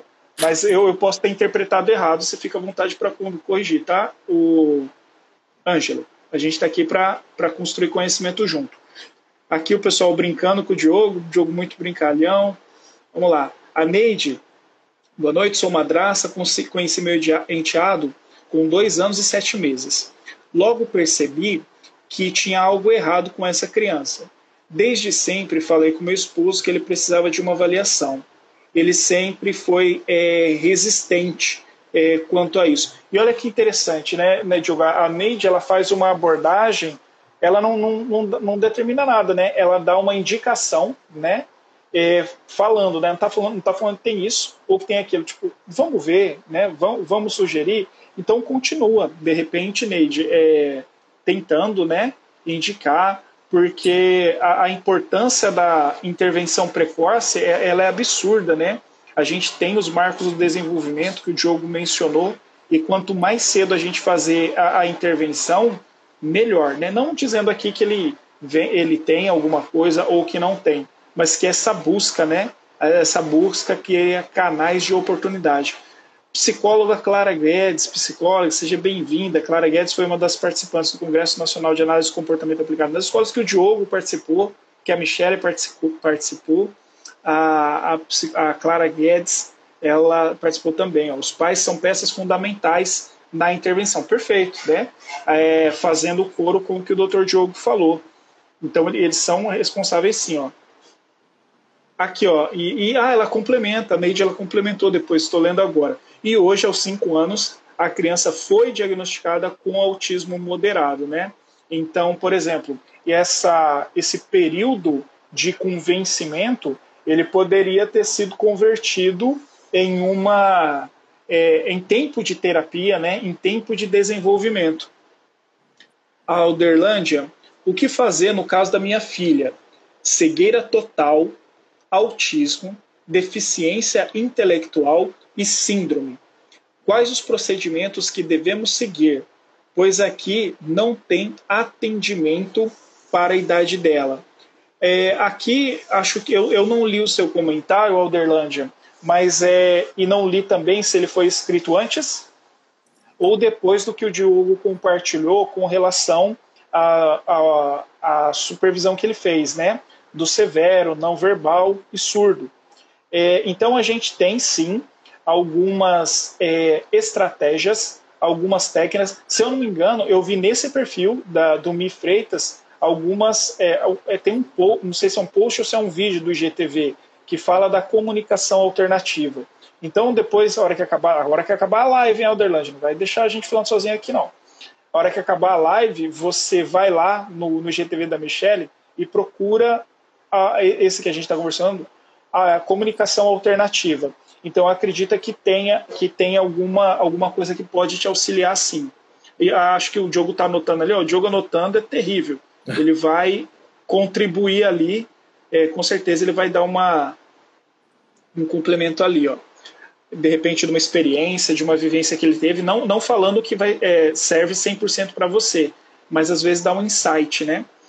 A Flávia, meu filho de 4 anos ama musicalização, estimula a coordenação, a fala, porque ele pede todos os instrumentos, trabalha decessibilização auditiva, enfim, é super. E, e além disso, Flávia, é, a gente falando da questão biológica aqui, né?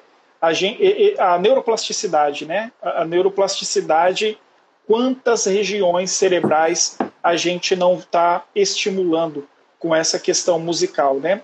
Além do que você menciona aqui, a gente tem aí no plano de fundo da sua contribuição a questão da motivação, né? O que é tão importante para o desenvolvimento e para o engajamento em certas atividades. Às vezes a criança ela acaba não desenvolvendo porque ela não tem aquele gatilho do, do tá está interessado, está motivado para fazer aquilo que está se propondo, né? Então, com certeza, é, quando a gente está falando e a gente entende que a, o autismo ele é uma condição neurobiológica, ele é uma condição, o cérebro é diferente, né? É o cérebro, não, não é o comportamento. É claro que, que, o, que o, os comportamentos que o cérebro é, desenvolve, eles estão relacionados a isso, né? voltando um pouquinho aqui da biologia, né? Eu também sou biólogo. Então a gente sabe que, que as partes mais centrais do seu cérebro foi isso aqui, né? A parte mais central aqui do cérebro é responsável pelas é, a, ações mais primitivas. À medida que o cérebro ele foi ganhando novas camadas, né? Essa nossa camada superior do cérebro, onde está a massa cinzenta, é a camada mais superficial. Então o que, que acontece? O cérebro autista ele é diferente, ele é anatomicamente diferente. Então o que, que acontece? Só que ele também tem pontos normais, que eles recebem os estímulos, que eles decodificam e a neuroplasticidade acontece também. Só que ela acontece de uma forma diferente que uma pessoa com cérebro típico, né? Então isso que você contribui com a musicalização, ótimo. Então todos os canais sendo estimulados aí é, Dorothy, a psicóloga Clara, mais uma contribuição aqui, ó, especialmente na intervenção baseada em ABA, análise de comportamento aplicada, onde os pais precisam estar treinados para trabalhar a generalização. Perfeito, né? Então, o, aqui a, a, a, psicóloga Clara, pessoal, ela traz justamente isso, né? Então, o o Diogo colocou também. Trabalhou lá nas horas de terapia, dormiu e aí, quando ela acordou e está com os pais, ela tem que aplicar esses conhecimentos no dia a dia, no, no que a gente chama de AVDs, né? nas atividades de vida diária. Então, ela tem que é, contextualizar aquilo que ela está aprendendo na terapia, está sendo reforçado na escola, está sendo aplicado na escola, em casa.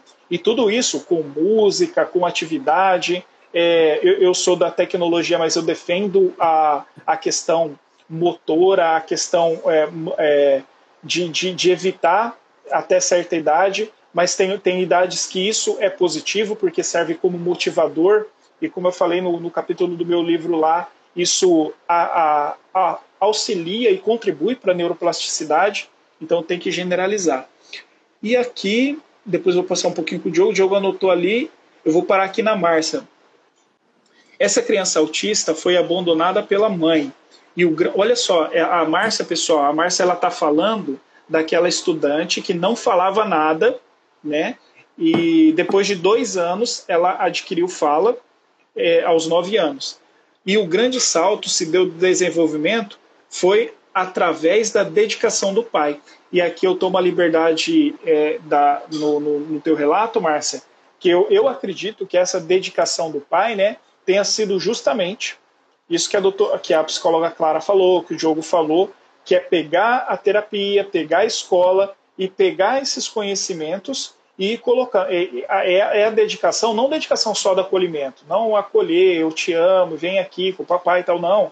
Vamos fazer análise de comportamento aplicado, as AVDs e tudo que é necessário para esse cérebro se desenvolver. E aí, Diogo, deixo com você é, que aí a, a até pergunta, né? Eu, é, eu faço o que posso mais, ainda há muito o que fazer. Aí depois eu, depois a, a, gente continua os comentários se você quiser. Ah, tá, legal. Então, assim, é, essa questão desse, desse caso aí mais severo, mais comprometido, assim, é, todo, todo ser humano ele é capaz de se expressar, de ter sentimentos, e ele vai viver dentro das limitações. Eu tenho as, as minhas limitações, Juliano tem as dele, todos nós temos. Então, o primeiro passo, o primeiro conselho é, é, é, é, não, é não sofrer tanto, é não se frustrar tanto, é não sentir isso de tão de muito negativo, menos negativo possível, muito amor, muito acolhimento, porque fica parecendo que a gente não valoriza amor e acolhimento, né? Tá parecendo isso aqui. Mas não é. Só que, que além do muito amor e muito acolhimento, é, precisa das estimulações mais precisas, que normalmente uma criança, um jovem neurotípico tem naturalmente. Tá? A diferença é essa. Então, uma pessoa mais comprometida vai precisar de profissionais mais qualificados, estimulações mais precisas, que eu não quero entrar aqui em detalhes, primeiro que eu não sou o especialista, eu não sou neuro, não sou médico, né? não sou um analista do comportamento com bagagem, com experiência, mas, a grosso modo, de forma singela, lacônica, é isso, tá? É buscar profissionais que estejam preparados para dar as estimulações. E muito acolhimento, muito amor e muita estimulação em casa dentro do possível dentro do cenário que essa pessoa te apresenta, que você tem aí. Tá? Outra pessoa falou terapia só para quem tem dinheiro. Não, sim, terapias são caras, de fato, ter dinheiro facilita, mas existem terapias gratuitas em centros, existem terapias gratuitas em faculdades onde os estudantes de fono, fono é, psicologia precisam ter estágios obrigatórios. Então, existem meios, existem possibilidades para quem não tem recurso, tá? E as estimulações em casa não são não custam nada, né? Então assim dá para ser feito e é bom deixar claro que as estimulações em casa você não está substituindo o papel do profissional, você não está dizendo que o profissional não é importante. Você está apenas auxiliando o profissional para que esse filho seu tenha mais desenvolvimento e tenha mais sucesso nessa terapia. A análise do comportamento não é só terapia de mesinha. A análise do comportamento é usada por fonos, por ecoterapeutas, por educadores físicos, pelos pais, pelos fisioterapeutas, pelos terapeutas ocupacionais, pelos gestores em RH de empresa, etc. Porque não importa qual ciência que você vai utilizar como base, se é neurociência, se é psicoterapia, se é análise do comportamento, para se resolver um problema, seja ele qual for, você tem que descobrir a causa. Tem que descobrir a causa. O que está causando esse problema? A análise do comportamento vê isso de uma maneira, a neurociência vê de outra, a psicoterapia vê de outra. E os pais no dia a dia, sem dar nome aos bois, sem ter aberto um livro, se tiverem bom senso, vão descobrir muitas causas de comportamentos inadequados e vão colocar comportamentos inadequados de extinção, vão adequar comportamentos, etc. Oi, filho, vem cá. Licença. Folha de papel aonde? Fala boa noite para as pessoas. Boa noite, pessoal. Não, mas você tem que olhar para elas aqui. Ó. Boa noite, pessoas. Chega mais para cá. Boa noite. Boa noite, pessoas. Chega mais perto do pai. Mais perto do pai, mais perto do pai. Fala boa noite. Boa noite. O que você quer pegar? Boa noite, Folha seja de papel. bem-vindo. Ah, então tá bom, pega lá. Cadê a folha para Tá ali, ó, na impressora, do outro lado da mesa. Como você quer? Aí vê com a mamãe depois como, como que a mamãe te ajuda a escrever lá, que agora o pai tá ocupado. Desculpa, tá? Não, não precisa pedir desculpa, não. Eu tô... Aqui, vai precisar de uma folha. Leva duas. Por quê? Porque sim, leva uma caneta também. Por que precisa de duas? Ué, vai que, vai que você precisa de duas. Vai que o Benício quer escrever também. Eu vou dar uma pro Benício. Cadê Então tá bom, não sei. Não. Não, precisa pedir desculpa. não. Então, continuando. Então, assim, é, é, é isso aqui, tá vendo? É isso aqui. É ao vivo. A mãe tá escrevendo com ele lá, ó. Ele veio pegar a folha aqui, a folha tá no meu alcance aqui, ó. A folha tá no meu alcance, tá vendo, vó? a folha tá no meu alcance. Mas não, não, filho, dá a volta, pega, porque o ato de Sim. pegar a folha num bloco de folha dentro da impressora, isso é coordenação motora fina. E não é porque eu estudei psicomotricidade, eu nem sou psicomotricista, eu fiz só uma pós, que eu entendo de coordenação motora fina. Não é isso. É porque eu preciso que ele seja estimulado. E a todo momento. Ah, amanhã, sábado, está acordado? Beleza, vai ficar acordado, mas vai ficar sendo estimulado. Não vai ficar só no tablet, só na, na televisão, blá, blá, blá. Não. É isso. Acabaram de ver. E assim, não é porque o Diogo tem. Qual pai que não poderia estar sexta-noite ensinando o filho a escrever, sem saber se a letra é cursiva ou se é letra, letra bastão, não é isso, Juliano? Desculpa, agora me fugiu. Isso. Ou não interessa. Interessa. Porque daqui a 10, 20, 30 anos, ou antes ou depois, o ato de escrever só vai ser importante para desenvolver a coordenação motora, porque ninguém vai usar mais. Eu já não uso, raramente uso. Assim, ah, Diogo, mas é importante para o desenvolvimento. Não estou dizendo que não é. Só estou dizendo que, com exceção dessa importância do desenvolvimento, da aquisição de coordenação, escrever já não é mais tão relevante e aquilo talvez nem mais exista.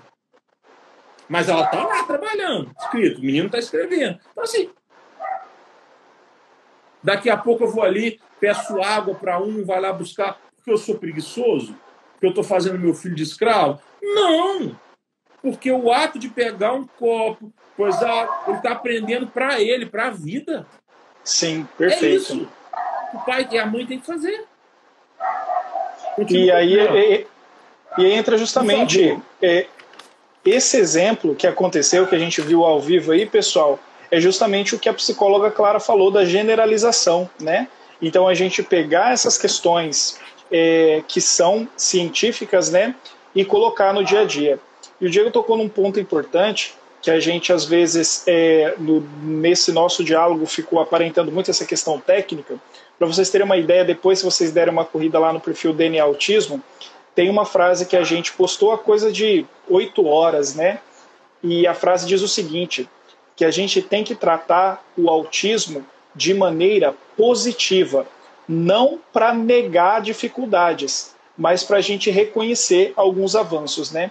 Então é justamente isso. A gente é, reconhecer todas as possibilidades, reconhecer o acolhimento e entender que dá para a gente fazer muita coisa no dia a dia, em casa e às vezes de maneira empírica. Pra vocês terem uma ideia, a Temple Grandin, que é uma grande referência mundial, né, escreveu o Cérebro Autista junto com Richard Panek, e ela traz essa experiência própria, né? Que é, quando ela era jovem, estava estudando lá, estava na universidade, a mãe dela é, foi uma grande pesquisadora, justamente nesse movimento que o Diogo fez aqui no, no bom senso, na melhoria, eles foram encontrando maneiras e saídas que a ciência só conseguiu dar nomes e conseguiu é, comprovar metodologias depois de décadas. Né? Então, lá dentro do seio familiar, do dia a dia da família, eles conseguiram incorporar algumas coisas. Eu vou para mais alguns comentários aqui. Ó. Olha só, sou mais uma avó dessa, não facilita não. Olha só, o Diogo tem mais avós aqui, Diogo, que, que estão estimulando os netos. Talvez feliz. seja. Ah, entendi. Ó, a, Vi, a Vivian trouxe um pouco de clareza para o comentário que a gente tinha falado, né?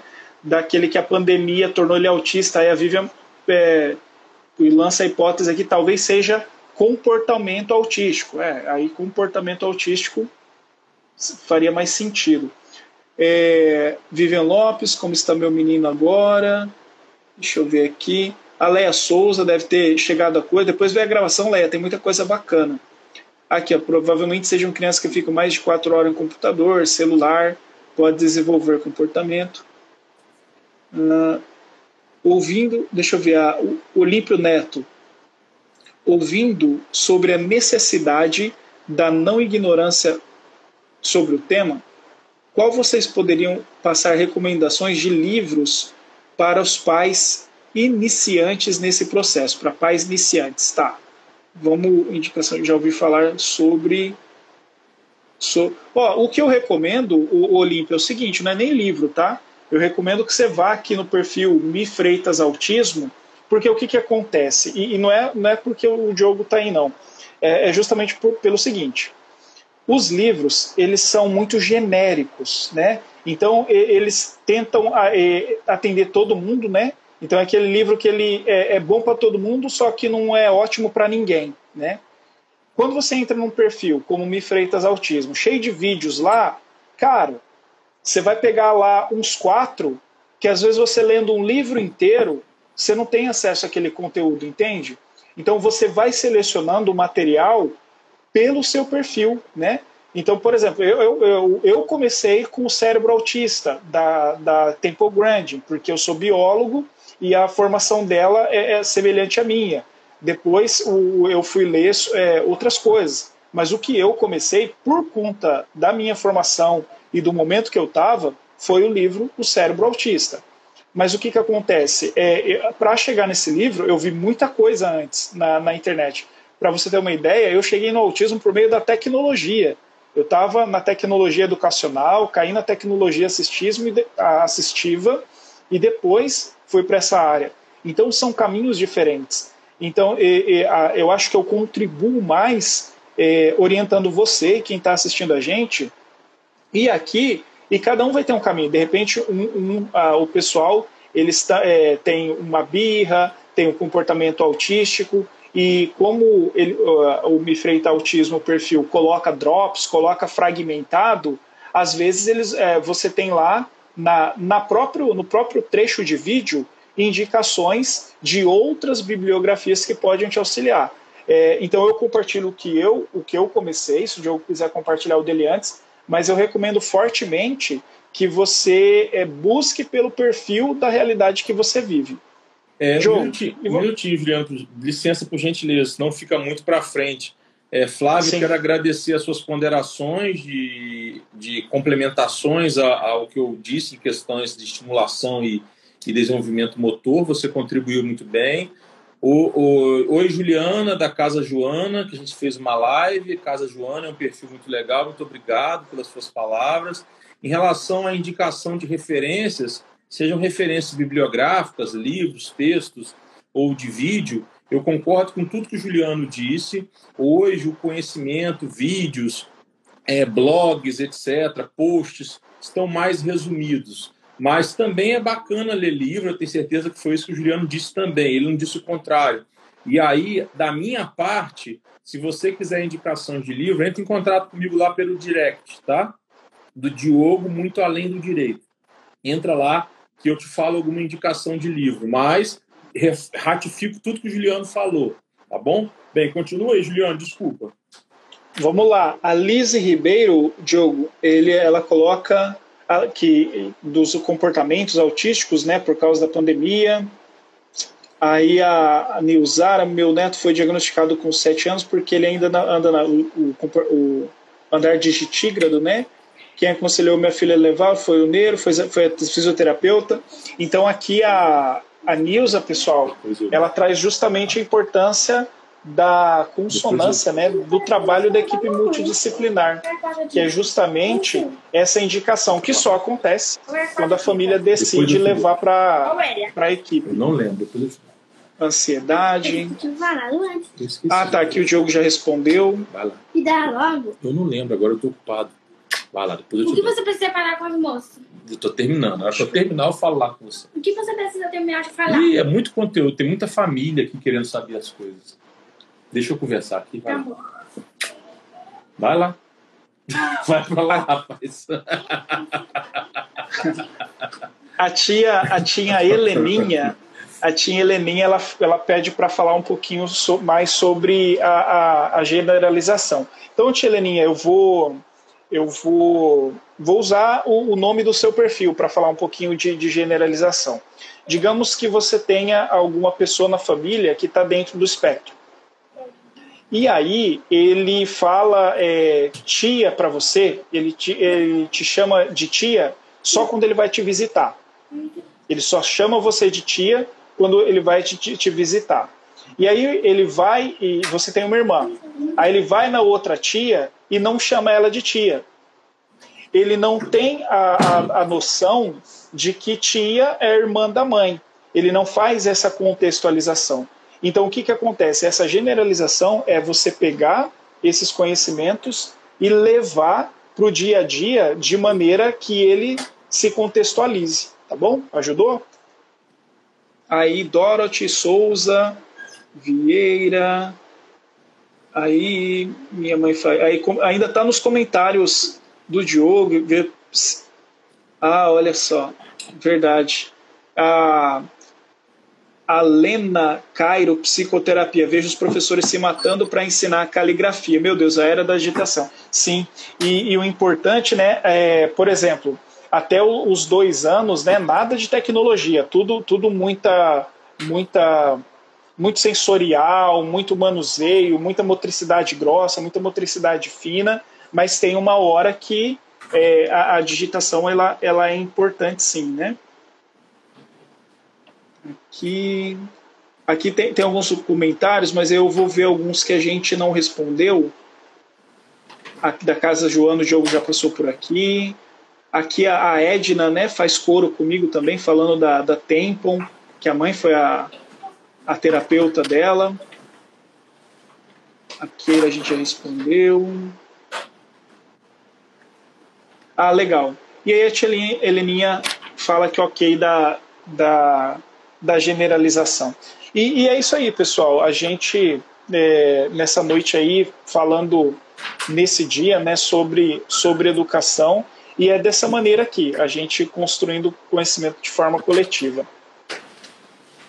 Bem, é, voltando nessa questão aí da, das escolas, eu vejo assim essas políticas públicas nossas muito falhas, muito estranhas, porque, por exemplo, Estados Unidos e Canadá, quando eles têm é, inserido no contexto, matriculado um aluno especial, eles recebem verbas extras. A família recebe verba Tem um incentivo. Extra, e a escola recebe um incentivo financeiro extra. Se nós tivéssemos. Muda tudo, né, Diogo? Se nós tiver. Para que essa verba extra? Para que tenha o pagamento dos terapeutas, da uhum. intervenção. Tudo bem que as escolas lá em linhas gerais é de 8 às 3 da tarde. Eu estou generalizando. Né? Um pouco diferente ali, um pouco diferente acolá, mas em linhas gerais. Né? E aqui para quem estuda de manhã, é de 7 a meio-dia. Também estou generalizando. Depende de ser Fundi 1, infantil, blá, blá, blá, blá, blá. Estou falando em linhas gerais. Né? Então lá tem um período maior. Tudo bem. Mas mesmo que nós não tivéssemos esse período maior, e a escola, para ter intervenções na escola, e a escola recebesse só verba para, para ter mediador, ter recursos, construir salas sensoriais, ter tecnologia assistiva para portadores de deficiência visual, por exemplo, etc. Né? Olha o tanto que a gente tem escola, é, política pública, perdão, mal gerida. Né? E aí, aproveitando uma fala sua, que você falou do decreto presidencial do Bolsonaro, acho que você quis dizer foi isso, aquele decreto presidencial de trazendo mais incentivos aos centros especializados e tirando, e de certa forma, incentivando as crianças especiais a saírem da escola, que muita gente falou de, de retrocesso, blá, blá, blá, etc. Pessoal, quando eu uso o termo blá, blá, blá, é, não é que eu estou falando blá, blá, blá, que chatice, blá, blá, blá, as pessoas, o, o complemento é, é, é, é, sem fundamento, o complemento é, é, é, é sem sentido, não é isso, tá? blá blá blá é só uma forma de, de falar, etc. Reticência, blá blá blá, é, é enfim, tá? É, eu estou estudando inglês e usando muito blá blá blá e eu estou usando blá blá blá, tá bom? Então, assim, quando eu falo blá blá blá, não é desmerecendo, não, tá? Antes que alguém interprete errado. Acho que ninguém interpretou, mas enfim. É, eu estava falando. É, a questão do decreto presidencial, eu não vi como retrocesso, porque, veja bem, eu, eu, eu, não, eu não sei qual foi a intenção do legislador, no caso do presidente. Não estou fazendo política, tá, pessoal? Foi um decreto presidencial. Decreto, em linhas gerais, ele vem do executivo, ou do presidente, ou do governador, ou do prefeito.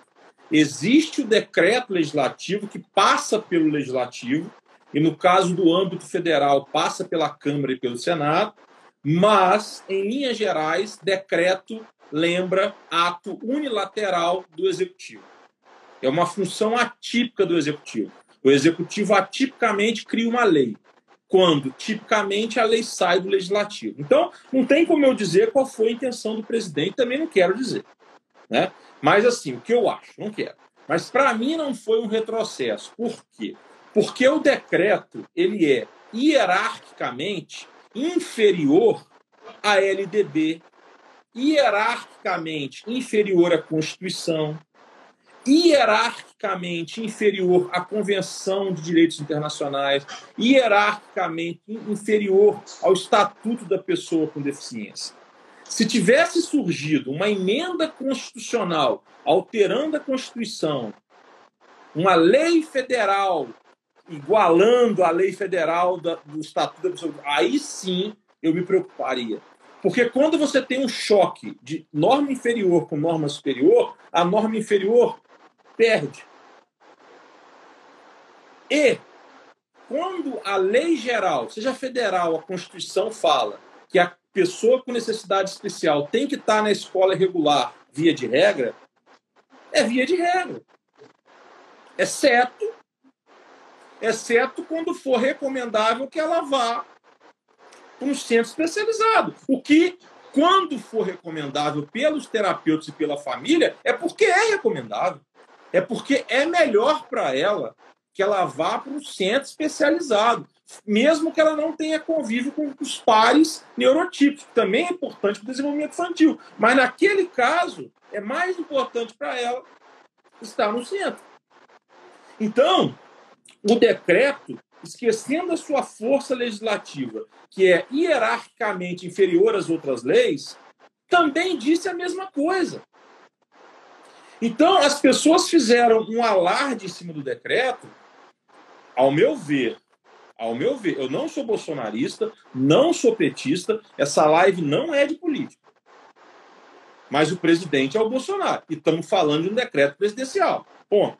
Certo? Então, assim, ao meu ver, as pessoas fizeram um alarde muito grande em cima de um decreto presidencial que é, repito pela quarta vez, hierarquicamente inferior às outras leis. As outras leis não sumiram do mapa e só passou a valer o decreto. O que o decreto, ao meu ver, trouxe mesmo, a intenção era, sabe qual é? E aí eu penso isso independente de política, repito, é mais recurso para os centros especializados.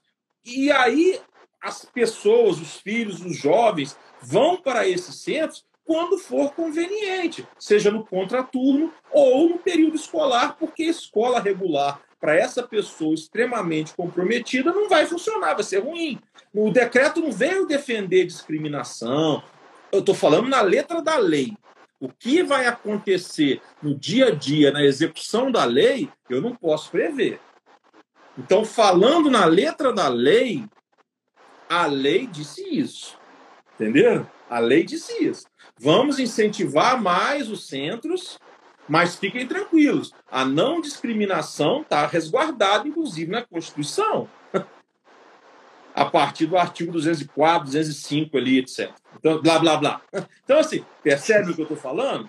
Então, quando a gente tem que ter muito cuidado, nós temos que ter muito cuidado, porque senão nós somos facilmente manipulados, assim, né? Ah, não, de repito, não estou defendendo o presidente, pelo amor de Deus, não é isso. Estou falando do decreto.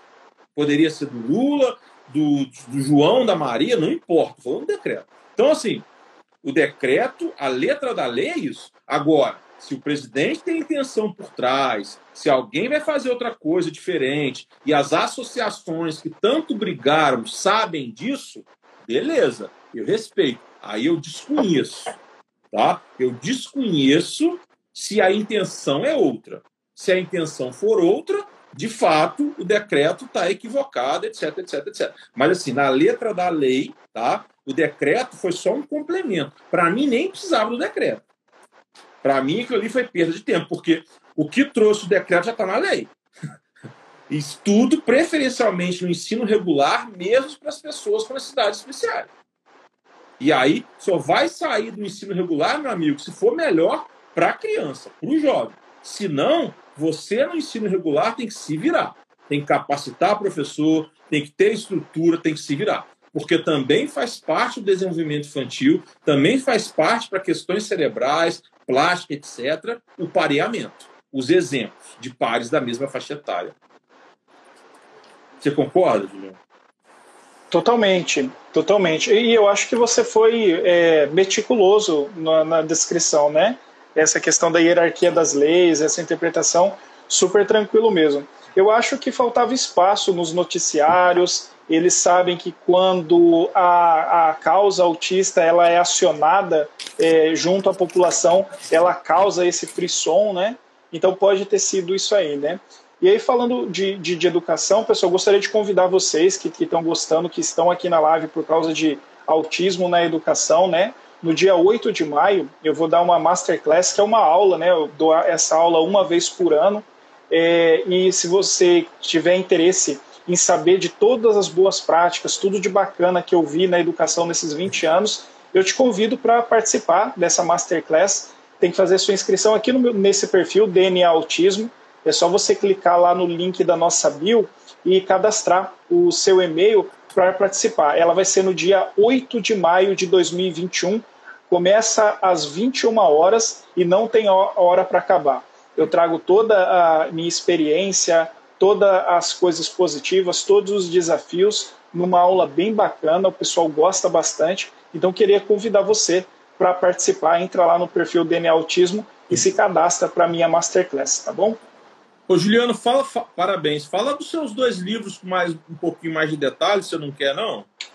Opa, vamos lá. Pessoal, no ano de 2019, né, eu é, escrevi um livro chamado Mundo Azul, né, que é um livro de literatura infantil.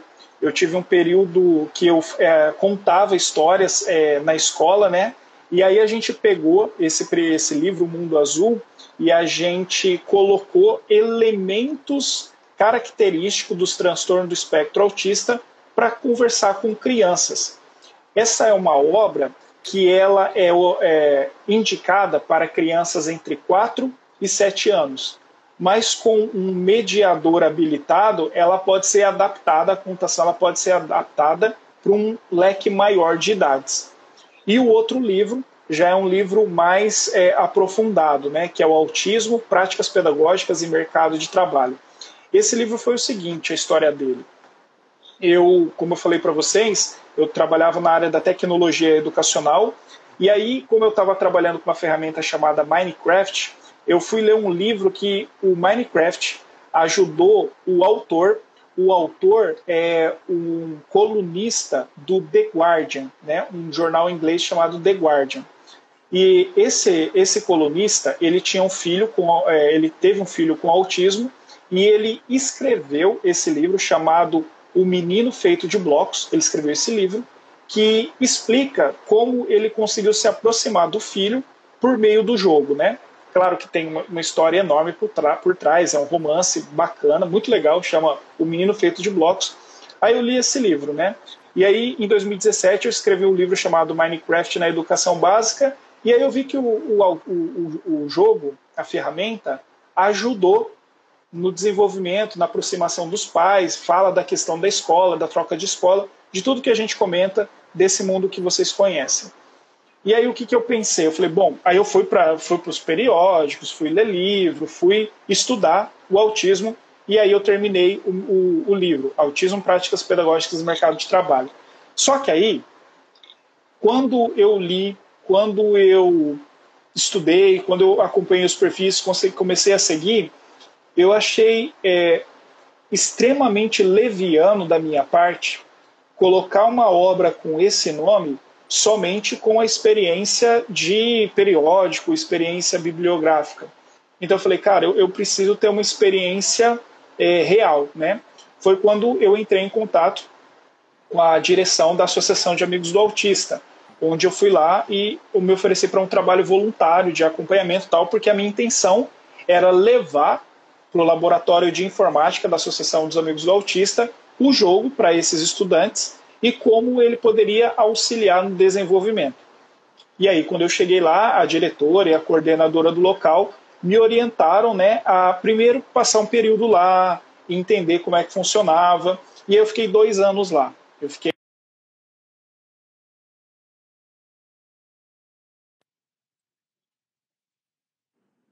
fazer o, a técnica do Diogo. Você tinha travado para mim, Diogo, eu estava usando o, o teu método. Ah, não, desculpa, eu fui mexer aqui. Perdão. Ah, tá. E, e aí o que, que acontece? Eu, de posse dessas é, informações bibliográficas fundamentadas, aí eu fui para a prática. E aí foi maravilhoso, né? Foi maravilhoso porque a gente viu é, as famílias é, dizendo como o trabalho da, da AMA foi importante. A gente viu é, como a, todas as faixas etárias, né? Se eu não me engano, na época a AMA estava com 193 matriculados, né? E você via o TIT, a ABA, o PEX ali, sabe, no, no, no, em campo, como a gente fala, né? Eles tinham lá um jardim sensorial e, e foi uma experiência assim é, é, maravilhosa, né? Eu sempre agradeço a Dona Sidney, a Adriana, que é a Dona Sidney que é diretora, a Adriana que é, que é a coordenadora. E aí eu fiquei dois anos, né? Então esse livro aí ele tem um, ele, ele foi produzido com muito carinho em quase cinco anos, para porque eu não queria de jeito nenhum é, falar ou produzir algum material sem conhecimento de, de causa profunda, né? E aí depois que eu saí da AMA, tinha os dados anotados, né? Como, como a gente falou nessa live muito da, da ciência, até passamos um pouquinho, é, com uma população ali de 100 pessoas, mais os 23 da escola regular que eu tinha experiência, e aí saiu esse livro que fala justamente isso. E aí eu, eu costumo falar que a, a busca desse livro é duas perguntas, né? Que é o eu tenho um na minha sala e agora, né? E o que os pais perguntam, né? O, o que, que vai ser do meu filho quando quando eu não estiver mais aqui, né?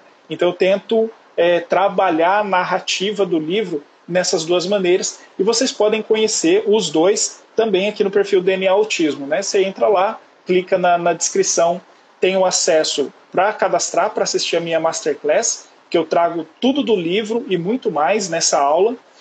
Tem para você conhecer o autismo, práticas pedagógicas e mercado de trabalho, e tem para conhecer o Mundo Azul também, tudo clicando e direcionando direto para vocês lá. Só entrar no perfil DNA Autismo. Ô, Juliano, esse segundo livro referente ao mercado de trabalho, como foi sua abordagem assim? Lá nessa associação você estudou é, autistas, é, você você presenciou autistas mais velhos no mercado de trabalho, foi isso? Quase isso, Diogo. É, na Associação dos Amigos do Autista, era mais o trabalho educativo e de inclusão mesmo, né? De AVDs, as famílias trabalhando. A, é, aqui, no, na, na, na publicação, o capítulo de mercado de trabalho, eu me ative ao mercado de trabalho europeu, né? Então, não uso nada, dos, nada, nada da América.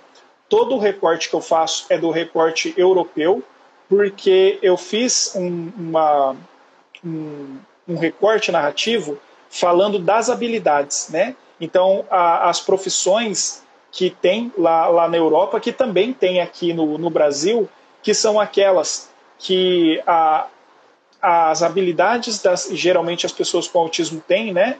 que é aquela dedicação, aquele hiperfoco em alguma atividade, a questão da robótica e da programação. E aí eu tenho, é, eu menciono uma instituição que trabalha e como isso é feito no Brasil. Então eu, fa eu pego essa instituição que é brasileira e algumas instituições, porque lá na, no, nos países europeus, né, porque como é uma é da União Europeia, então não é só um país, eles têm várias é, micropolíticas em cada país para incentivar o, a, as empresas. Né? Então, as empresas elas recebem incentivos fiscais para colocar é, essas pessoas no mercado de trabalho. E aí eu vou para a parte educativa, cognitiva, de habilidade, quais essas habilidades que o mercado de trabalho absorve positivamente. Entendi. Você fala de, de aspectos legais também, não? Não, de aspectos legais é só no, na parte introdutória mesmo. Uhum. Entendi. Não, muito interessante, muito legal, porque a grande preocupação dos pais é essa, né? É, é o futuro, o que, que os filhos vão, vão conseguir desenvolver de atividade laborativa, de atividade laboral, né? E assim, é, nesse campo da atividade laboral, qualquer tipo de abordagem para autista, para pessoa neurotípica, para cadeirante, etc., qualquer que seja, para mulher, para homem, negro, blá blá blá, qualquer que seja, é, muda muito rápido, né? Está mudando muito rápido, as profissões Sim. estão se extinguindo, outras estão surgindo, é, as formações profissionais estão ficando, estão ficando mais singelas, mais curtas, né? A nível de pós-graduação, é, e agora, é, com o avanço tecnológico, com essa pandemia, 20 anos foram adiantados, ou menos, ou mais, cada um fala uma coisa, né? Então, assim, para os autistas especificamente, eu vejo isso de uma forma muito positiva, a questão do home office, né? Eu vejo isso Sim. de forma muito positiva, o avanço tecnológico e a questão do home office, porque, em linhas gerais, eu gosto muito desse termo em linhas gerais, né? É, o autista ele é ele não gosta muito de socialização né então por mais que seja importante para ele é, nem sempre a gente está preparado e quer trabalhar isso. E ele, à medida que for crescendo, muitas vezes ele pode querer, escolher não querer trabalhar mais. Então, sim. É, essa questão do home office, do avanço da tecnologia é muito bacana. E também é bacana em outro aspecto, porque muitos autistas não vão ter autonomia para dirigir, para pegar ônibus, Uber, que seja, qualquer coisa que seja. E aí, podendo trabalhar em casa, é menos um fator impeditivo. Então, eu acho que essas coisas você pode acrescentar aí numa, numa, numa nova edição quando você for fazer. Com certeza. Eu tenho certeza ah. que você já está pensando nisso, mas só trabalhando. E tem também os aspectos... E é fantástico essa sua contribuição, Diogo, porque é, é, é, é tudo isso que eu estava pensando justamente para a aula, né, da, da, para a Masterclass. Então, como é a questão da publicação é um pouco mais demorada, é, eu estava de fato pensando nisso, nessa questão de como está a questão da educação e dessas informações e dessas preocupações pós-pandemia, né? É, é, essencial a gente ter esse recorte. E aí tem um outro aspecto que eu quero falar também, que é muito pouco, pouco falado no Brasil. Na verdade, eu não ouço ninguém falar da maneira que eu, que eu vou te dizer agora. É, mas que nos Estados Unidos, que é a minha grande referência, é, eles falam muito, porque lá já se fala em autismo há mais tempo, né, tal. Então, assim, eu vou falar entre aspas, né? É como se os autistas lá tivessem envelhecido primeiro, mas na verdade não é isso, é porque né, lá é mais avançado na questão de diagnóstico, e lá, como eu comentei no começo da live, como teve a lei federal de 1975, muitas pessoas se enquadraram, tentaram se enquadrar como autista para receber benefício, receber tratamento, blá blá blá sendo que às vezes tinha só uma apraxia da fala e não era autista, aí acabava recebendo um tratamento de graça, é, porque se classificou como autista. Mas, enfim, lá nos Estados Unidos, principalmente, fala-se muito em questões jurídicas envolvendo o autista, responsabilidade civil, responsabilidade criminal, né? Isso é muito pesado de se falar, é muito técnico e dói, para mim, então, falar, é difícil uhum. separar isso da, da, minha cabeça pensando no meu grandão, é, mas assim, é importante, tá? É importante. Às, às vezes a gente vê é, imagens da noticiários americanos. Eu não vejo mais televisão direito, mas às vezes via antigamente, hoje vejo no YouTube, às vezes uma chamada de um policial algemando um autista, ou de um policial uhum. acalmando um autista, enfim, tendo um comportamento correto, ora tendo um comportamento errado. Naquela série da Netflix lá do Atípico, uhum. é, uma série muito legal, aquela série eu gosto, aquela outra do Doutor do, é, Good Doctor, eu não gosto, é porque é muito surreal, né? Não é que não exista aquilo, mas é muito surreal. É, autistas ou pessoas superdotadas é minoria, né? Isso é uma é ficção. minoria, sim. Todo mundo, sim. você fala que seu filho é autista, então ele é muito inteligente, né? Isso é minoria. E mesmo os autistas e outras pessoas superdotadas, mas no caso dos autistas, eles têm muitos comportamentos sociais inadequados. Ele, ele não vai deixar de ser autista porque ele é superdotado para matemática. E aí ele pode sim. ser superdotado para matemática, mas tem 20 anos e não sabe ler e escrever ainda, não foi alfabetizado. Então, assim, né? E aí aquela série lá, como é uma coisa muito surreal, assim, eu nem gosto muito. Eu não estou dizendo que não é legal, não estou dizendo que não tem uhum. a sua contribuição, não estou dizendo que eu não tenha assistido alguns episódios, algumas, algumas temporadas, não sei exatamente se assisti tudo ou não, não é isso. Só estou dizendo que a, as, as, emissoras que transmitem não fazem as devidas ressalvas na própria série, na própria ficção, Sim. sabe? De tipo assim, é, mostrar ele visitando centros de autismo, para algum médico falando no meio da série, contextualizar na história, sabe? eu acho que ali eles pecam muito. Eu não sei se tem algum, algum episódio que tenha dito isso, mas assim, que eu saiba, não. Então eu acho que eles pecam nisso. É, é uma preocupação válida porque é formador de opinião, né, Diogo? Porque às vezes eles vão pegar aquilo como referência de autismo. E é exceção. Né? E é exceção. Eles é. estão tornando o que é geral, a exceção o que é geral. E aí, no caso do atípico ali, é uma coisa mais dentro da realidade, né? O garoto, o jovem lá parece que é um autista moderado, verbal, com as suas dificuldades, com as suas peculiaridades, tal, se aproxima mais da minha realidade, me identifico mais. Acho maneiríssimo aquela série. E tô até aguardando ansioso a última temporada, parece que vai ser a, a final também, a, a, próxima que vai ser a última. Mas enfim, lá tem um, para não perder muito foco, lá tem um, um episódio, ou dois, sei lá, que mostra ele sendo preso, porque ele estava andando na rua à noite, de madrugada, meio, meio, meio, meio desequilibrado ali sensorialmente, fazendo um pouco de ecolalia, se eu não lembro, se eu me lembro bem do episódio, tal. Então assim, e aí ele foi preso, tem que chamar o pai. Aí você fica imaginando, imagina se ele é, é, é, agride outra pessoa, ou se ele é agredido, ou se ele causa um dano patrimonial. Então, assim, tem aspectos legais que a gente não fala.